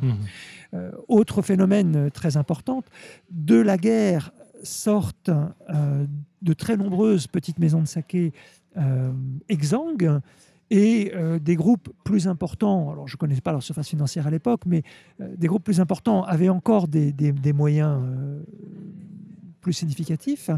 Et ce sont ces groupes qui vont développer leur outil industriel de production de saké, mais aussi envahir les médias japonais, radio et télévision, pour imposer leur marque de manière nationale. Ça, c'est quelque chose qui- qu'il faut comprendre. Cette époque change radicalement la- les modes de consommation et de- d'achat Mhm. euh, de, de la population japonaise, mais, mais aussi de la population française, enfin de, de la population de tous les pays. C'est-à-dire que l'habitant de Hokkaido, je pense qu'il avait assez peu d'accès au saké de euh, Kobe ou de Kyoto en, 1900, euh, en 1949.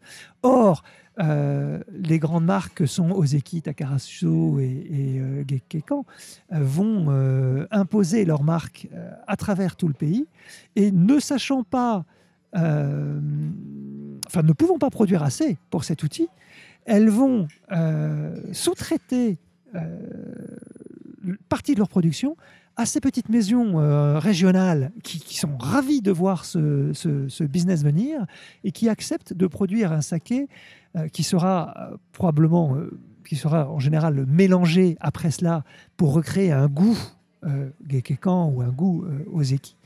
Un saké quelque part sur, sur, sur, sur, sur ordre ou, sur commande. Qu'est-ce que je suis en train de dire?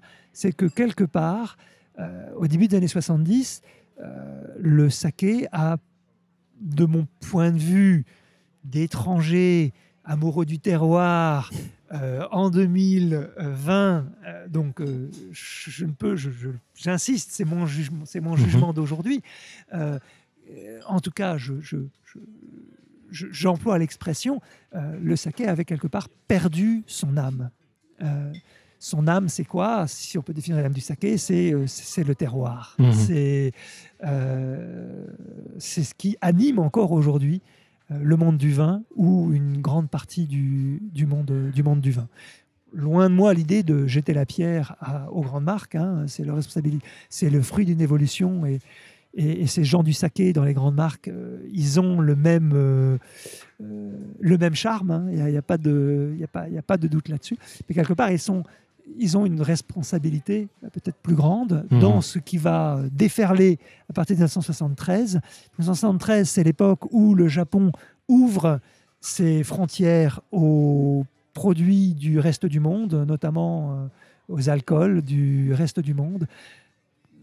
Les Japonais s'enrichissent, euh, les Japonais veulent découvrir euh, autre chose, et donc on a deux générations de consommateurs qui vont euh, se détourner euh, du saké japonais euh, progressivement, hein, euh, se détourner en tout cas assez rapidement des, ou un peu plus rapidement des produits de, de- de masse euh, industrielle, un peu plus rapidement que pour certains produits qui émergent Mhm. euh, par ailleurs, euh, et qui expliquent la crise de la production et de la consommation, la consommation aujourd'hui. D'accord. Euh, tu serais d'accord Je ne sais pas, c'est l'impression que j'ai, j'ai pas de chiffres, mais aujourd'hui, les Japonais consomment majoritairement de la bière. Ah bah oui, tout à fait. Ouais. oui.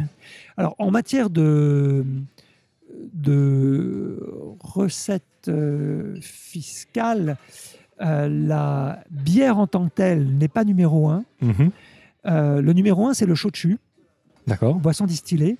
Mais attention, parce qu'il y a shochu et shochu, il y a ce qu'on appelle honkaku shochu, qui est le, le shochu traditionnel, artisanal ou pas artisanal, mais en tout cas fait avec une méthode euh, bien définie, bien, bien réglementée, qui, qui- qui est garant des traditions et d'une certaine, d'un certain goût.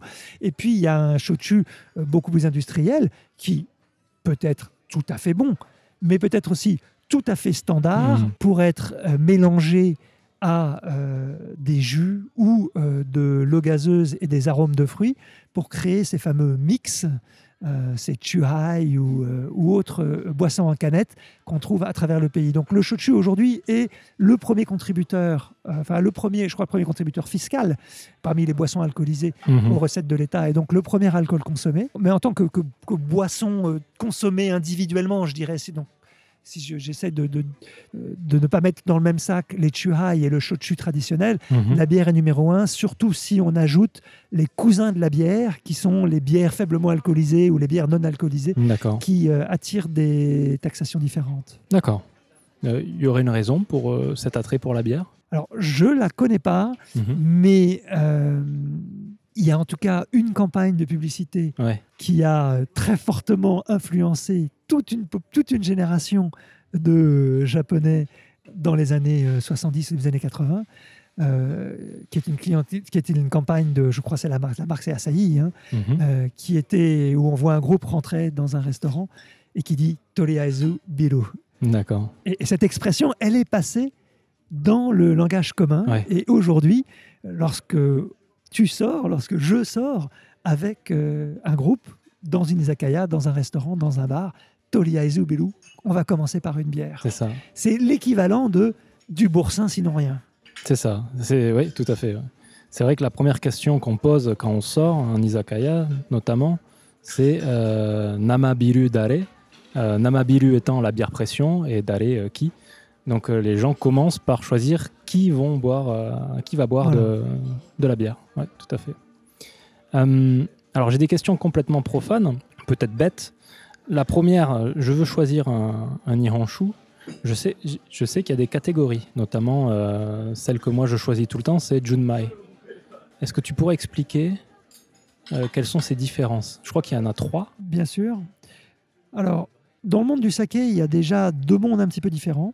Mhm. Il y a le monde du saké de table, industriel souvent, pour lequel le producteur a pas mal de latitude sur ce qu'il peut faire dans le process pour améliorer son rendement financier, notamment, euh, ou rattraper une fermentation qui démarre mal, etc. Je vais prendre un exemple très particulier. Ajouter du sucre pour euh, supporter la fermentation Mhm. Ou euh, une quantité d'alcool assez importante pour produire plus de bouteilles à partir d'une même cuve de fermentation. Mhm. Et puis il y a un monde de saké de qualité premium, qui en japonais on appelle Tokute Meishoshu, saké de désignation spéciale, qui est une euh, classification qui a été introduite en 1989 euh, et qui avait pour but de mieux renseigner le consommateur sur ce qui était dans la bouteille. Car Tokute Meishoshu, ça veut dire que le saké a été produit en respectant un cahier des charges assez strict sur le fait que la seule matière première euh, utilisable pour générer la fermentation, c'est le riz. hein. que les seuls agents possibles, à de rares exceptions près, ce sont des micro-organismes. Que l'eau doit être japonaise aussi, le riz doit être japonais. hein. c'est la destination aujourd'hui, c'est la Mhm. définition de la, de, la, de la GI, donc Geographic Indication Nihonshu au Japon. L'AOP Nihonshu, on va dire. AOC Nihonshu. L'autre ingrédient qui peut être ajouté, mais dans des quantités limitées dans la production, c'est un alcool distillé, mais en toute fin de fermentation. Hein. Euh, le but de cet alcool, ça va être non pas de d'augmenter nécessairement le rendement euh, financier sur cette production, mais souvent plutôt d'arrêter la fermentation, de créer un profil gustatif un petit peu différent, et aussi, parce que c'est de la parfumerie, hein, un parfum c'est quoi? Ce sont des arômes dans un alcool, Mhm. de fixer certains des arômes qui seraient amenés à disparaître dans le processus de pressurage du mou de fermentation, qui peut être assez, assez violent. Dès qu'on a un petit peu d'alcool ajouté, le produit ne peut pas s'appeler Junmai. Donc, Junmai, qui est le mot auquel tu référen- fais référence, signifie que cette- ce saké a été produit à partir de riz et d'eau et de micro-organismes seulement, Mhm. sans alcool ajouté. Après, euh, dans les deux catégories, Junmai et pas Junmai, cette deuxième catégorie a un nom, on l'appelle parfois Aluten. Euh, on a quatre classes possibles de, de saké. Euh, L'autre paramètre, donc le paramètre qui va définir le- droit à l'utilisation de cette classe, c'est le polissage du riz. Euh, le fait que le riz soit poli ne doit pas surprendre nos auditeurs. Si vous mangez du riz blanc, il a été poli. Entre environ 13-15% de la masse du grain a été enlevée. On a enlevé euh, le son, on a enlevé les, et une grande partie des, lipides qui, sont autour du, grain. Euh, mais dans le saké, on va pousser le polissage beaucoup plus loin. On va enlever 20, 30, 40, 50, 60, 70% de la masse du grain pour finalement se concentrer sur le cœur de ce grain qui, euh, dans le cadre de saké, est fait d'amidon pur, puisque c'est l'amidon que l'on va chercher qui va permettre de contrôler mieux le processus de, fermentation. Et donc, ça, ce sont les fameux grades, euh, les, fameuses classes Daiginjo ou Junmai Daiginjo, Ginjo ou Junmai Ginjo, Tokubetsu Junmai, Tokubetsu Honjozo, enfin Tokubetsu Tokubetsu Junmai, et Honjozo ou Junmai. Bon.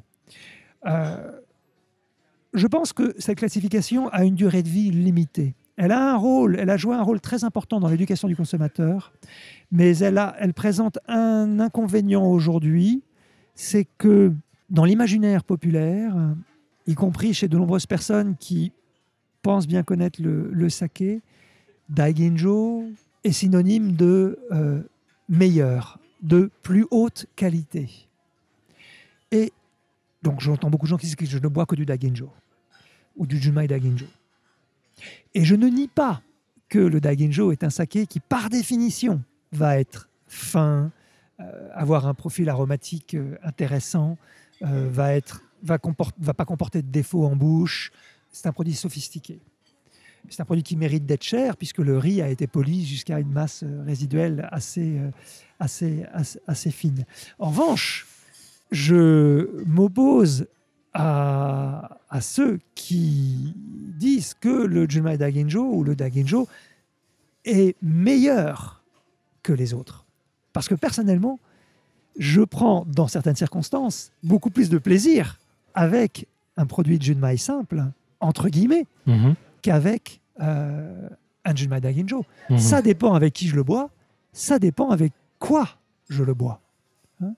Et euh, le marché, euh, là, enfin là, ce qui est en train de se passer sur le marché du saké est, vraiment passionnant de voir comment le, balancier est en train de repartir dans l'autre sens pour une partie de la production et comment une nouvelle génération de, de producteurs, de jeunes producteurs, va chercher à polir son riz de moins en moins pour exprimer le goût et les qualités de ce riz, euh, avec un process qui n'est pas moins compliqué, qui est différent, mais qui n'est pas moins compliqué pour assurer une fermentation euh, totale de qualité, euh, sans défaut au niveau du goût, et va être capable de vendre ce saké-là parfois plus cher Mhm.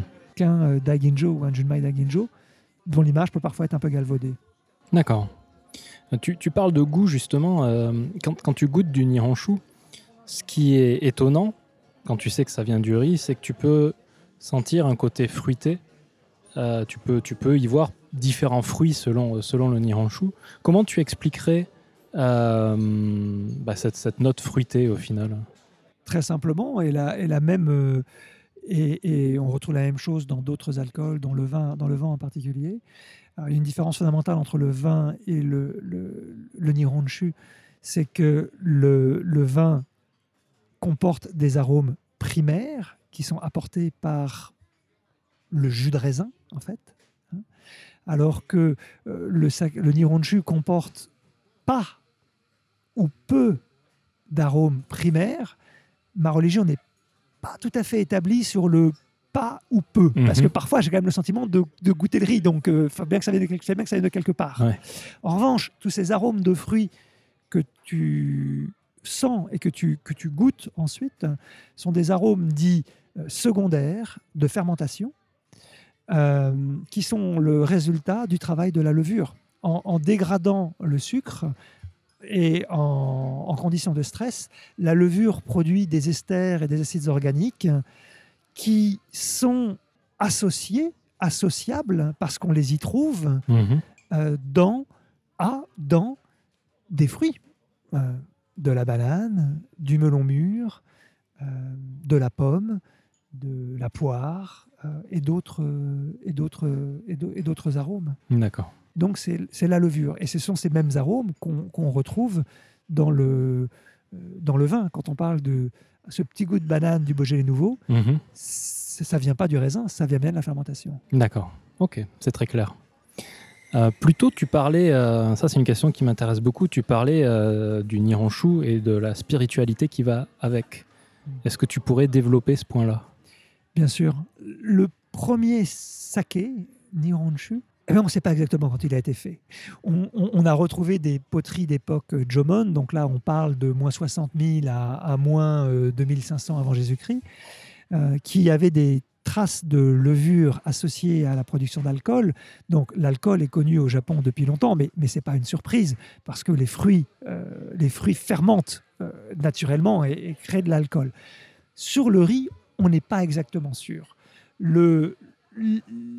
L'histoire du saké est racontée par, euh, par des mythes, en fait, hein, par le Kojiki et, le Nihonshoki, qui ont été écrits au 8e siècle et qui racontent l'histoire du Japon et euh, qui racontent l'histoire de cet euh, empereur qui régnait dans le Yamato, donc avant, qui est aujourd'hui la région de Nara, mais avant que Nara soit la, soit la capitale, et dont le pays euh, était euh, infesté par une pestilescence, une épidémie.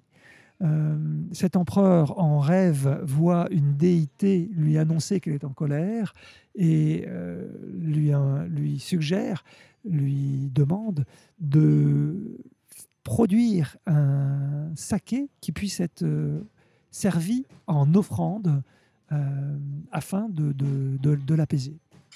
Et donc le premier Nihonshu a été fait par un homme, on pense d'ailleurs qu'il était d'origine coréenne, euh, comme une, euh, a conçu comme offrande au, euh, à, une, à une déité. Euh, ce sanctuaire, il existe toujours, il est à Miwa, dans la région de Nara, et c'est là où je me rends régulièrement avec, avec, mes, avec mes, mes clients. Euh, c'est là où se rendent les producteurs de saké une fois par an pour prier pour une bonne saison de, de- de production de saké. Après cela, le Nihonshu ou le saké a été euh, utilisé ou, ou- ou produit par d'autres sanctuaires. Moi, je pense qu'on peut l'associer aussi au fait que euh, le saké, bah, il, il te fait planer, il facilite les augures et la Mhm. lecture des augures. Donc euh, la prêtrise l'utilise pour, ses, pour, ses, pour les processus euh, divinatoires. À cette époque-là, le peuple n'a pas ne, ne- ne- le, ne le boit pas. Puis dans les temples, euh, les moines bouddhistes ramènent de Chine beaucoup de savoir, donc notamment beaucoup de savoir autour de la fermentation. Et jusqu'à, jusqu'au début de l'ère Edo, donc jusqu'à la fin du XVIe siècle, contribuent de manière dramatique à l'amélioration des process de production du saké. De nombreuses innovations ont été, introduites à, cette époque. Puis ensuite, la production de saké passe essentiellement dans le monde, euh, dans le monde civil. Toujours est-il que, depuis cette origine spirituelle du saké, il est associé à toute cérémonie au sanctuaire shinto japonais, euh, notamment dès qu'on parle, de purification. Pour ceux qui sont venus ici, vous avez forcément vu à l'entrée des sanctuaires des euh, barriques de saké en, en exposition qui sont pas là pour la décoration. Elles ont effectivement été offertes au sanctuaire, offertes à la divinité. Et une fois que cette euh, divinité euh, les a consacrées, elles sont partagées par le clergé et par, euh, par les fidèles qui viennent pour une cérémonie ce jour-là. Euh, mais ce saké est utilisé pour toute cérémonie de purification traditionnelle, à l'exception d'une peut-être, qui est celle où on vient faire euh, protéger sa voiture. C'est peut-être la seule où on ne boit pas de saké à la fin de la cérémonie. Euh, euh, et notamment pour une cérémonie en particulier qui est le, qui est le mariage, hein, Mhm. le fameux Sansankudo, où euh, les, le les fiancés en fait prononcent leurs vœux en échangeant, en, en éch- en- en buvant trois fois deux trois coupes de saké. Hein, donc c'est ce rituel qui, qui consacre le qui, qui consacre qui consacre l'union. Phénomène euh, ou, ou, euh, fait un peu plus euh, curieux et intéressant. À ma connaissance, le bouddhisme japonais est le seul qui, dans le monde du bouddhisme, accepte bien volontiers l'alcool. Et on trouve de l'alcool, du saké, du nihonshu en offrande dans les temples bouddhistes, autant que dans les sanctuaires shinto. Ça, c'est D'accord. une- ça, ça appellerait un, un très long développement, euh, mais c'est une particularité du Japon. D'accord. Tu parlais aussi tout à l'heure de, euh, de tes interactions avec les, euh, les producteurs et le milieu du Nihonshu, et tu disais que c'était euh, un très bon environnement, des gens très amicaux. Est-ce que tu pourrais développer sur ça? Je vais l'illustrer. Il y a quelques années, je prends contact avec une maison de saké qui était située à Chiba et je m'y rends avec un couple de Belges euh, que j'adore et que je salue, euh, qui d'ailleurs importe du saké en Belgique, pour la visiter. Et c'est la première fois que je m'y rends.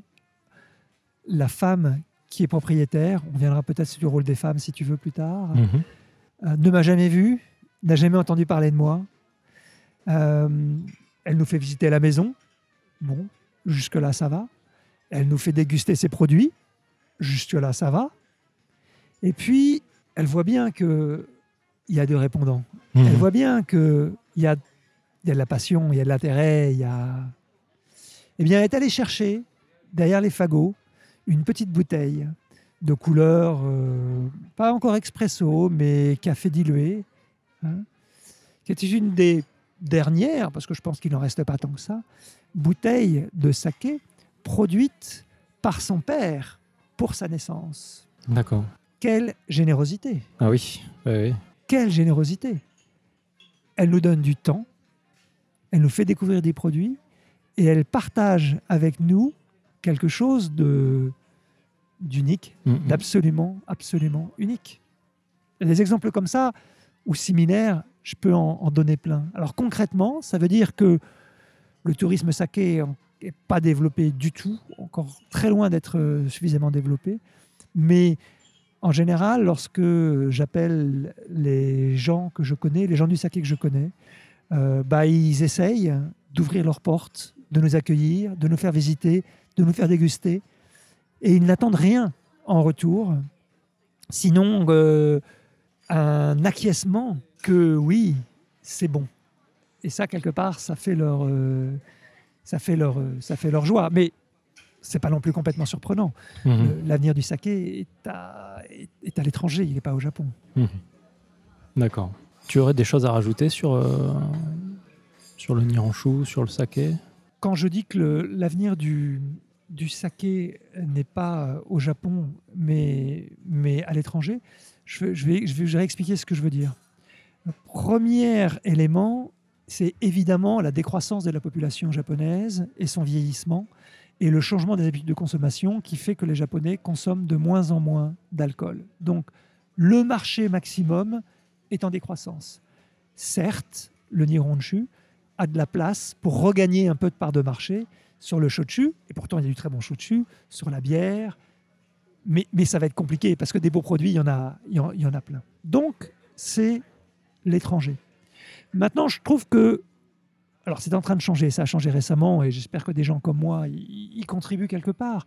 Euh, je trouve que pendant trop longtemps, le gouvernement japonais, les, les- les- les agences de pub toutes puissantes euh, qui font la communication institutionnelle du Japon, ou même la communication corporate du Japon, et je pense que tu, tu vois ce, à qui je, de qui je Oui. veux parler, euh, ces agences se sont beaucoup trop longtemps entêtées sur saké et cuisine japonaise, saké et, cuisine, et gastronomie japonaise. Et c'est pour ça qu'on trouve du saké, souvent d'ailleurs pas très très bon, euh, enfin, dans, tous les restaurants de cuisine, euh, de cuisine japonaise ou euh, ressemblant à la cuisine japonaise à travers la France et, et d'autres pays. Or, ma conviction profonde est que l'avenir du saké, c'est pas la cuisine japonaise. D'abord parce que la cuisine japonaise, s'exporte finalement très très mal. Mhm. Euh, même ici, elle est menacée, la cuisine japonaise. Le washoku traditionnel, il, a été, euh, il, est, il est patrimoine mondial de l'humanité. Et, et heureusement qu'il l'est, parce que ça va l'aider à être protégé. Parce que ce n'est pas, c'est pas un métier, c'est un sacerdoce, c'est une vie. c'est- Et c'est très difficile à protéger dans la société, euh, dans la société contemporaine. Donc, le, je ne parle même pas de l'étranger, Mhm. où il est si difficile de, de faire du washoku traditionnel. Tirer de l'inspiration du Japon, ça oui, bien sûr, à travers ses produits, à travers ses ingrédients, à travers ses... Ça, bien sûr. Mais c'est pas vraiment de la washoku ou du, ou washoku, je ne sais pas quel genre employer. L'avenir du saké à l'étranger, c'est bien évidemment la cuisine française pour les Français, espagnole pour les Espagnols, coréenne pour les Coréens, euh, italienne pour les Italiens. Euh, le saké commencera à devenir populaire lorsque euh, tu inviteras des amis à dîner chez toi. Tu te diras, bon, ce soir, je fais... euh, alors évidemment, je vais commencer par des exemples, faciles. Euh, un plateau d'huîtres, ou on va commencer par là. Mais ça pourrait être un poisson grillé, ou pourquoi pas un poisson en sauce, ou un poulet, ou, ou, ou, ou même un arvarin d'agneau, voire une pièce de bœuf. Et je vais aller chez mon caviste, en espérant que à cette époque-là, il, aura un achalandage suffisamment, euh, suffisamment large, choisir non pas ou en complément d'une bonne bouteille de Bordeaux ou de Bourgogne ou de Languedoc ou de vin d'Alsace, un saké, Mhm. un nihonshu, qui va apporter quelque chose, quelque chose d'autre au mariage. hein. Euh, le saké apporte au moins une chose en général, c'est l'umami. C'est donc ce côté, euh, ce, ce- ce renforcement du côté euh, savoureux de la, de la cuisine. Quand tu me dis ça, il y a quelque chose, et peut-être que c'est un sentiment complètement erroné, mais quelque chose qui me fait peur, c'est-à-dire que j'ai l'impression qu'il va y avoir les gros producteurs de saké qui auront les reins assez solides pour exporter, mais ce qui fait la richesse, la richesse du saké au Japon, c'est aussi tous ces petits producteurs euh, qui traditionnellement le font, mais qui sont vieux et qui ont du mal à s'adapter au monde moderne, Bien sûr. qui vont disparaître. Donc tu Mhm. vas avoir une diversité du saké qui va disparaître, et au final, ce saké qu'on va exporter ne sera pas aussi riche que le choix qu'on a actuellement. Est-ce que tu me donnes raison? Est-ce que tu penses que je suis pessimiste? Hmm. Je ne suis pas d'accord. Euh, je ne suis pas inquiet. Je suis optimiste. Et, et pourquoi? Parce que euh, ça va prendre du temps. hein. Je ne dis pas que ça arrive demain. hein. Ça va prendre du temps. Mais l'appel d'air va être créé pour des produits euh, de terroir spécifiques, avec des saveurs et des arômes particuliers. Or, ces produits-là, il n'y a pas de secret. Ils sont produits dans les régions, par les petites maisons, qui, certes, ont beaucoup de mal, surtout la génération d'avant, à s'adapter, à évoluer, etc., etc., mais qui sont aussi les seuls à avoir l'outil de production et, quelque part, la possibilité, la flexibilité de produire des choses différentes et sortir des nouveaux produits. Mhm. Euh, Il y a un. Il faut. On, parlait des, des- du courant des, des salariman, euh, des grandes sociétés japonaises, euh, qui font certes une bonne, grande partie de l'économie japonaise et sociétés aujourd'hui, mais il y a évidemment tout un monde euh, parallèle ou complémentaire d'artisans, euh, de, de- de- de jeunes consommateurs notamment, Mhm. qui, qui, qui ne se reconnaît pas dans ce, dans ce système, qui euh, cherche autre chose, qui cherche son sens ailleurs et qui crée un réseau assez puissant pour soutenir ce genre de ce genre d'initiative. Mhm. J'espère que je ne vais pas faire d'angélisme, mais je ne suis pas, je suis pas pessimiste. Au- il faut juste qu'elles tiennent, hein, parce que des maisons de saké, malheureusement, des maisons de saké qui essayent et qui sont obligées de fermer, je- j'en connais et ça me, fend le cœur. J'ai une maison en particulier en tête. euh, du côté de la région de Soua, qui a dû fermer alors qu'ils faisaient des produits absolument fantastiques, mais juste ils n'ont pas tenu. Donc il faut, il faut qu'ils tiennent. Euh, c'est pas, et c'est pas gagné d'avance, mais ils sont innovants, ils sont, euh, ils jamais fait de choses aussi, aussi belles et bonnes. Et, euh, et il faut, faut- faut espérer que le marché le, le reconnaîtra un jour. A, a contrario, les très grandes maisons sont quelque part, par leur processus de décision, aujourd'hui euh, un petit peu euh, handicapées et, et- et- et moins flexibles Mhm. dans leur capacité à faire évoluer leur goût. Ouais, je, je pensais, ouais, cette, cette constatation, je l'ai faite justement parce que le temps que le, le Nihonshu prenne à l'étranger, d'une dimension dont tu parlais, où tu vas chez ton caviste et tu as un choix euh, fantastique, euh, est-ce que les, les petits vont tenir jusqu'à là? C'est cette question-là que je me posais en fait. Ça, euh, pas la réponse. on verra. D'accord. Euh, avant de, de passer à la suite, il y a- tu as parlé tout à l'heure du rôle de la femme et tu as dit que tu y reviendrais un peu après. Qu'est-ce que tu pourrais dire sur ça? Quand je disais que le, le, le sa- le saké pour moi, le Nihonshu pour moi, a été une fenêtre incroyable pour retrouver, revisiter, revoir d'une façon différente l'histoire du Japon, de sa société, de sa spiritualité. Euh, le rôle de la femme constitue un exemple.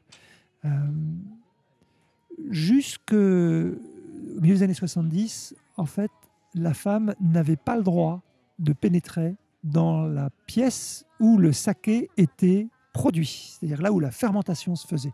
Alors on- on- peut revenir sur les, raisons euh, sous-jacentes de, euh, de ça, tabou euh, spirituel et, religieux e- essentiellement.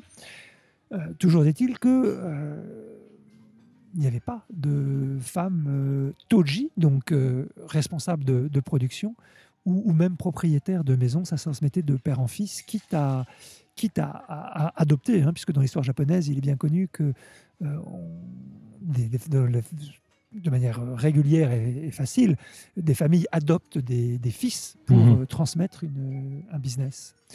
Euh, la crise économique hein, du secteur du Japon, du secteur du saké, pardon, a, a- a- a f- a mené une, une- enfin, a conduit à une transformation radicale de, de, cette, euh, de, ce, de ce tabou, puisqu'il a totalement disparu du jour au lendemain.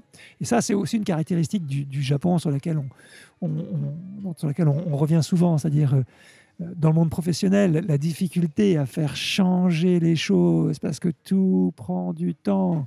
Mais quand un changement est décidé, alors là, et que tout le monde est aligné, euh, le changement se fait euh, de manière euh, brutale, mais rapide et efficace, et sans, euh, et Mhm. sans, euh, euh, sans, sans retour en arrière. hein.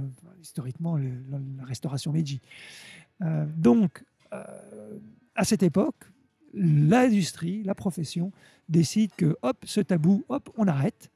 Et les femmes commencent à devenir héritières, c'est-à-dire qu'elles héritent des maisons de leur père, mais aussi toji, c'est-à-dire maître brasseur, responsable de production, maître de chez, suivant le- le- l'équivalent qu'on veut, qu'on veut, qu'on veut tirer dans d'autres, dans d'autres cultures, euh, ou kurabito, c'est-à-dire euh, ben, ou- ouvrière, euh, j'ai envie plutôt de dire artisane, Mhm. euh, dans, la, dans, les, dans les kulas qui fabriquent du saké. Et, et- et ces femmes, elles jouent évidemment un rôle euh, fondamental. Elles restent minoritaires aujourd'hui, mais elles jouent un rôle fondamental dans l'évolution euh, du monde euh, du saké et des produits par, leur, bah, par la création de produits qui répondent à leurs besoins et à leurs goûts, par l'ambiance qu'elles font régner. Par, il y a de nombreux exemples de, de produits absolument fantastiques que je voudrais te faire découvrir Mhm. Qui n'existeraient pas s'il n'y avait pas une femme euh, qui les a produits derrière. D'accord. Ok, c'est très clair. Et donc là, c'est- un parallèle intéressant à, à tirer avec la société japonaise dans son ensemble, évidemment. Oui. Hein. Comment euh, le rôle de la femme évolue dans la société japonaise et dans le monde professionnel.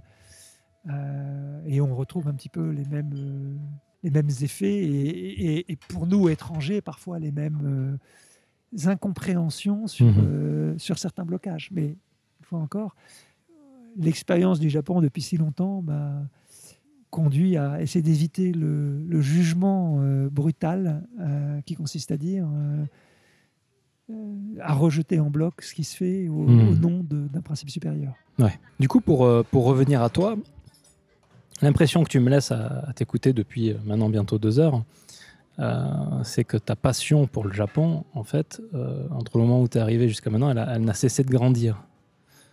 Est-ce que tu pourrais euh, commenter un peu euh, Oh, J'ai envie de dire, euh, j'ai envie de répondre oui à, cette question. Euh, Pierre qui roule n'amasse pas mousse. Euh, Pierre, euh, ancré au Japon, euh, se laisse recouvrir de mousse, de cette belle mousse qui fait le charme des- de certains, de certains temples, temples et sanctuaires. Euh, plus je gratte et, et plus j'aime, plus je m'enrichis, plus, Mhm. plus j'apprends. Je ne sais pas si c'est ton cas, mais très rares sont les journées où il n'y a pas quelque chose qui me surprend. Mhm. Et c'est ça qui me fait rester dans ce, dans ce, dans, dans ce pays, enfin, finalement, au fond. C'est cette. euh, ça n'a pas de fin, en fait. Alors bon, je trouve que j'aime bien l'étude, donc euh, je, je prends plaisir à, Ouais. à gratter, à, à approfondir, à, à, regarder le, à regarder le Japon sous un, sous un, sous un œil, sous un œil différent, sous un œil nouveau. Mon, mon point de vue sur cette question-là, c'est euh, pour profiter pleinement du Japon, je pense que tu as fait le bon choix en te mettant à ton, compte. Et je pense que être pollué, entre guillemets, euh, par un travail euh, classique de salariman peut te ralentir euh, dans, cette découverte. C'est mon, c'est mon avis. hein, Ah mais je, le, je le partage entièrement. Ce n'est qu'un témoignage, mais la façon dont j'ai accéléré mon, ma connaissance du, du pays après que j'ai quitté la finance le, enfin, me, me- me le prouve. Mhm, D'accord. Est-ce que tu aurais, euh, du coup, pour euh, permettre aux, aux auditeurs de, de- de s'enrichir aussi, est-ce que tu aurais euh, des œuvres à, à conseiller aux auditeurs? Des œuvres à conseiller sur le Japon Voilà une euh, excellente question. Alors, bon, c'est- ma génération peut-être, mais j'ai un certain, peut-être certain- enfin, je suis poussé vers une, une culture euh, classique euh, de, de romans euh, traduits au moment de mon, mon adolescence, qui sont Mishima et Kawabata, évidemment, Tanizaki aussi. Euh, je pense que ça, déjà, on a un bon morceau Mhm. de la société japonaise euh, traditionnelle à, à travers et, et- et de ses valeurs. Après, euh, et ça m'a pris énormément de temps de me sentir suffisamment à l'aise avec, avec elle, mais l'histoire du Japon mérite d'être euh, comprise. Et, ou en tout cas étudiée. Et, mais malheureusement, ça prend du temps parce qu'elle est extrêmement compliquée. J'encourage quand même les auditeurs à acheter. Il y a quelques ouvrages qui ont été écrits par des étrangers, traduits en langue française, sur euh, l'histoire du sur l'histoire du Japon, euh, qui sont pas toujours très faciles d'accès, Mhm. mais euh, qui qui vont créer une espèce de de matrice peut-être euh, qui lors de la découverte du du, du pays va permettre de mettre en place des, des- Mhm. enfin créer des liens, enfin des, des- faire des mises en relation, je dirais, euh, avec certaines époques et certaines, euh, oui, certaines, certaines époques de l'histoire, de l'histoire du Japon. Après, la, la- la réalité, c'est qu'aujourd'hui, je ne lis pas énormément de littérature japonaise. Mhm. Je lis beaucoup autour du Japon et autour, et, mais ce sont pas tant, pas trop de, pas trop de romans. Tu vois, je, je- tu me poses une question et je me rends compte du peu de livres que j'ai que j'ai lus récemment sur euh, sur le Japon. Après, quand je dis œuvre, c'est pas forcément un livre, hein, ça peut être euh, une sculpture, une peinture, euh, de la musique. Euh, mais j'en profite pour quand même te demander sur l'histoire, hein, tu aurais une référence à, conseiller? Donc parmi les, ouvrages quand même contemporains euh, que j'ai que j'ai pu lire, il y en a deux qui m'ont qui m'ont qui, m'ont marqué. C'est la c'est euh, enfin les œuvres de Murakami évidemment, mais surtout Silence en fait de Endo que j'ai lu avant la sortie du film, quelques années avant la sortie du film, et qui euh, a ouvert un, nouvel angle sur euh, l'histoire du Japon et notamment de la région du Kyushu, qui m'a poussé à, aller là-bas, à, visiter les sites euh, chrétiens. Et aujourd'hui, j'y vais malheureusement pas assez souvent à mon goût, mais quand on parle de diversité au Japon, de d'expériences différentes, bah, il faut aller là-bas et voir qu'on peut avoir une expérience du Japon très différente dans ces, dans ces, dans, dans- ces lieux par rapport à d'autres, à d'autres régions. C'est pas très très facile à, définir. Alors bien sûr, on peut dire la culture gastronomique est différente, euh, les paysages sont différents, euh, euh, mais c'est surtout dans les rencontres avec les gens, en particulier ceux qui ont gardé une, une foi chrétienne. Aujourd'hui, ils sont une minorité, hein, il, faut quand même il faut quand même bien le dire, mais qu'au moins où ont été sensibilisés à ça, eh ben, je sais pas, il y y a quelque chose qui est un petit peu différent, d'une autre type de, de, euh, rencontre. Alors, euh, au niveau de, l'histoire du Japon, je pense que celui que j'ai acheté est, une, euh, est une, un roman qui s'appelle, enfin, c'est pas un roman d'ailleurs, c'est un, livre qui s'appelle L'histoire du Japon et des Japonais, qui a été écrit par Edwin Reichauer, euh, qui est remise à jour régulièrement dans ses, dans ses publications. Voilà, donc ça, c'est, si je me souviens, en deux, en deux petits tomes. D'accord. Euh, c'est très factuel, hein, il y a peu d'analyse, mais bon, ça permet de poser des, des, des jalons. Mhm. On mettra, on met de toute façon les références euh, dans, dans le post du blog. Euh, avant de nous quitter, j'aimerais que tu nous parles un peu de toi sur euh, où c'est qu'on peut te retrouver, un peu le moment pub en fait, euh, sur les réseaux sociaux, tes différentes entreprises. Je suis présent sur Facebook et sur Instagram. Euh, sur Facebook et sur Instagram, euh, je mets, je mets quasiment rien de personnel. enfin, où tout est personnel, mais euh, mes, mes comptes sont dédiés à ma passion pour le voyage et, et le Mhm. saké. Donc, euh, je poste des découvertes, des bouteilles, des rencontres, des expériences. Donc, sous Facebook, c'est mon nom, hein, Sébastien Lemoine, à Tokyo. Il n'y en a qu'un. Mhm. Euh, je ne suis pas le chanteur d'opéra. Euh, et sur Instagram, c'est Sake Bar. Alors, c'est pas tiré, mais c'est Underscore. underscore euh, Seb. Sake Mhm. Seb. J'ai aussi un, un blog, sébastienlemoine.wordpress.com, où j'essaye de mettre, je dis j'essaye parce que ceux qui écrivent un blog savent, savent combien c'est combien c'est compliqué, Compliqué. euh, de mettre des analyses un peu plus longues, faire des présentations de maison un peu plus, un peu plus fouillées. Ces, ces, ces articles de blog, je les publie aussi sur Facebook euh, sous, sous le nom de la page de ma société qui s'appelle Passerelle. Et Passerelle, c'est aussi un, un URL, euh, passerelle-s, comme Sébastien, Mhm. dot .com, qui présente là plutôt ma société et ce que je, ce que je fais, notamment à travers le, le, le blog, de la, le blog de la société. D'accord, très bien. Et puis, bon, Saké en air, euh, dont on Oui. mettra, les, dont on mettra la référence, qui, va au, qui, qui est un autre, euh, un autre euh, médium sur lequel on, euh, je suis présent régulièrement. Tous les 15 jours. hein. On sort un épisode tous les 15 jours. Je ne suis pas nécessairement derrière le micro. Mhm. Je suis parfois devant, euh, parfois derrière, euh, parfois en support. D'accord. Et par contre, c'est en anglais, donc il faut. En revanche, c'est en anglais. D'accord. Bon, vous êtes prévenus. Bah, De toute façon, tous les auditeurs qui écoutent ce podcast sont bilingues euh, en anglais, j'en suis certain. Très bien. Ben, merci beaucoup, Sébastien. Merci à toi. Est-ce que tu as une dernière chose à rajouter ou...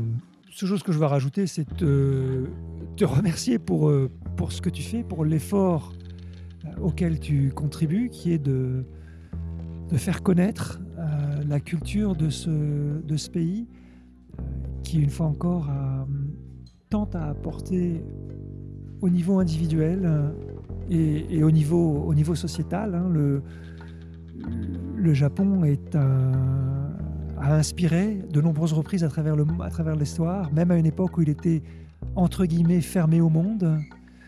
Euh, et il va continuer à inspirer. C'est aujourd'hui un, un- un laboratoire d'évolution de la société, euh, en plus d'être une destination euh, touristique. Et je sais que c'est, important pour, pour, pour tes activités, mais faire comprendre euh, sa société, son histoire, son imaginaire, Oui. sont euh, autant de, de fenêtres à la destination de, bah, nos compatriotes pour, euh, pour avoir envie, pour développer l'envie d'y venir. C'est facile de venir au Japon en fait. Très facile. Au revoir donc. Donc, euh, d'accord, c'était le dernier mot. Ok, très bien. Ben, merci beaucoup, encore une fois. Et puis, euh, donc, je dis aux auditeurs au mois prochain. Au revoir.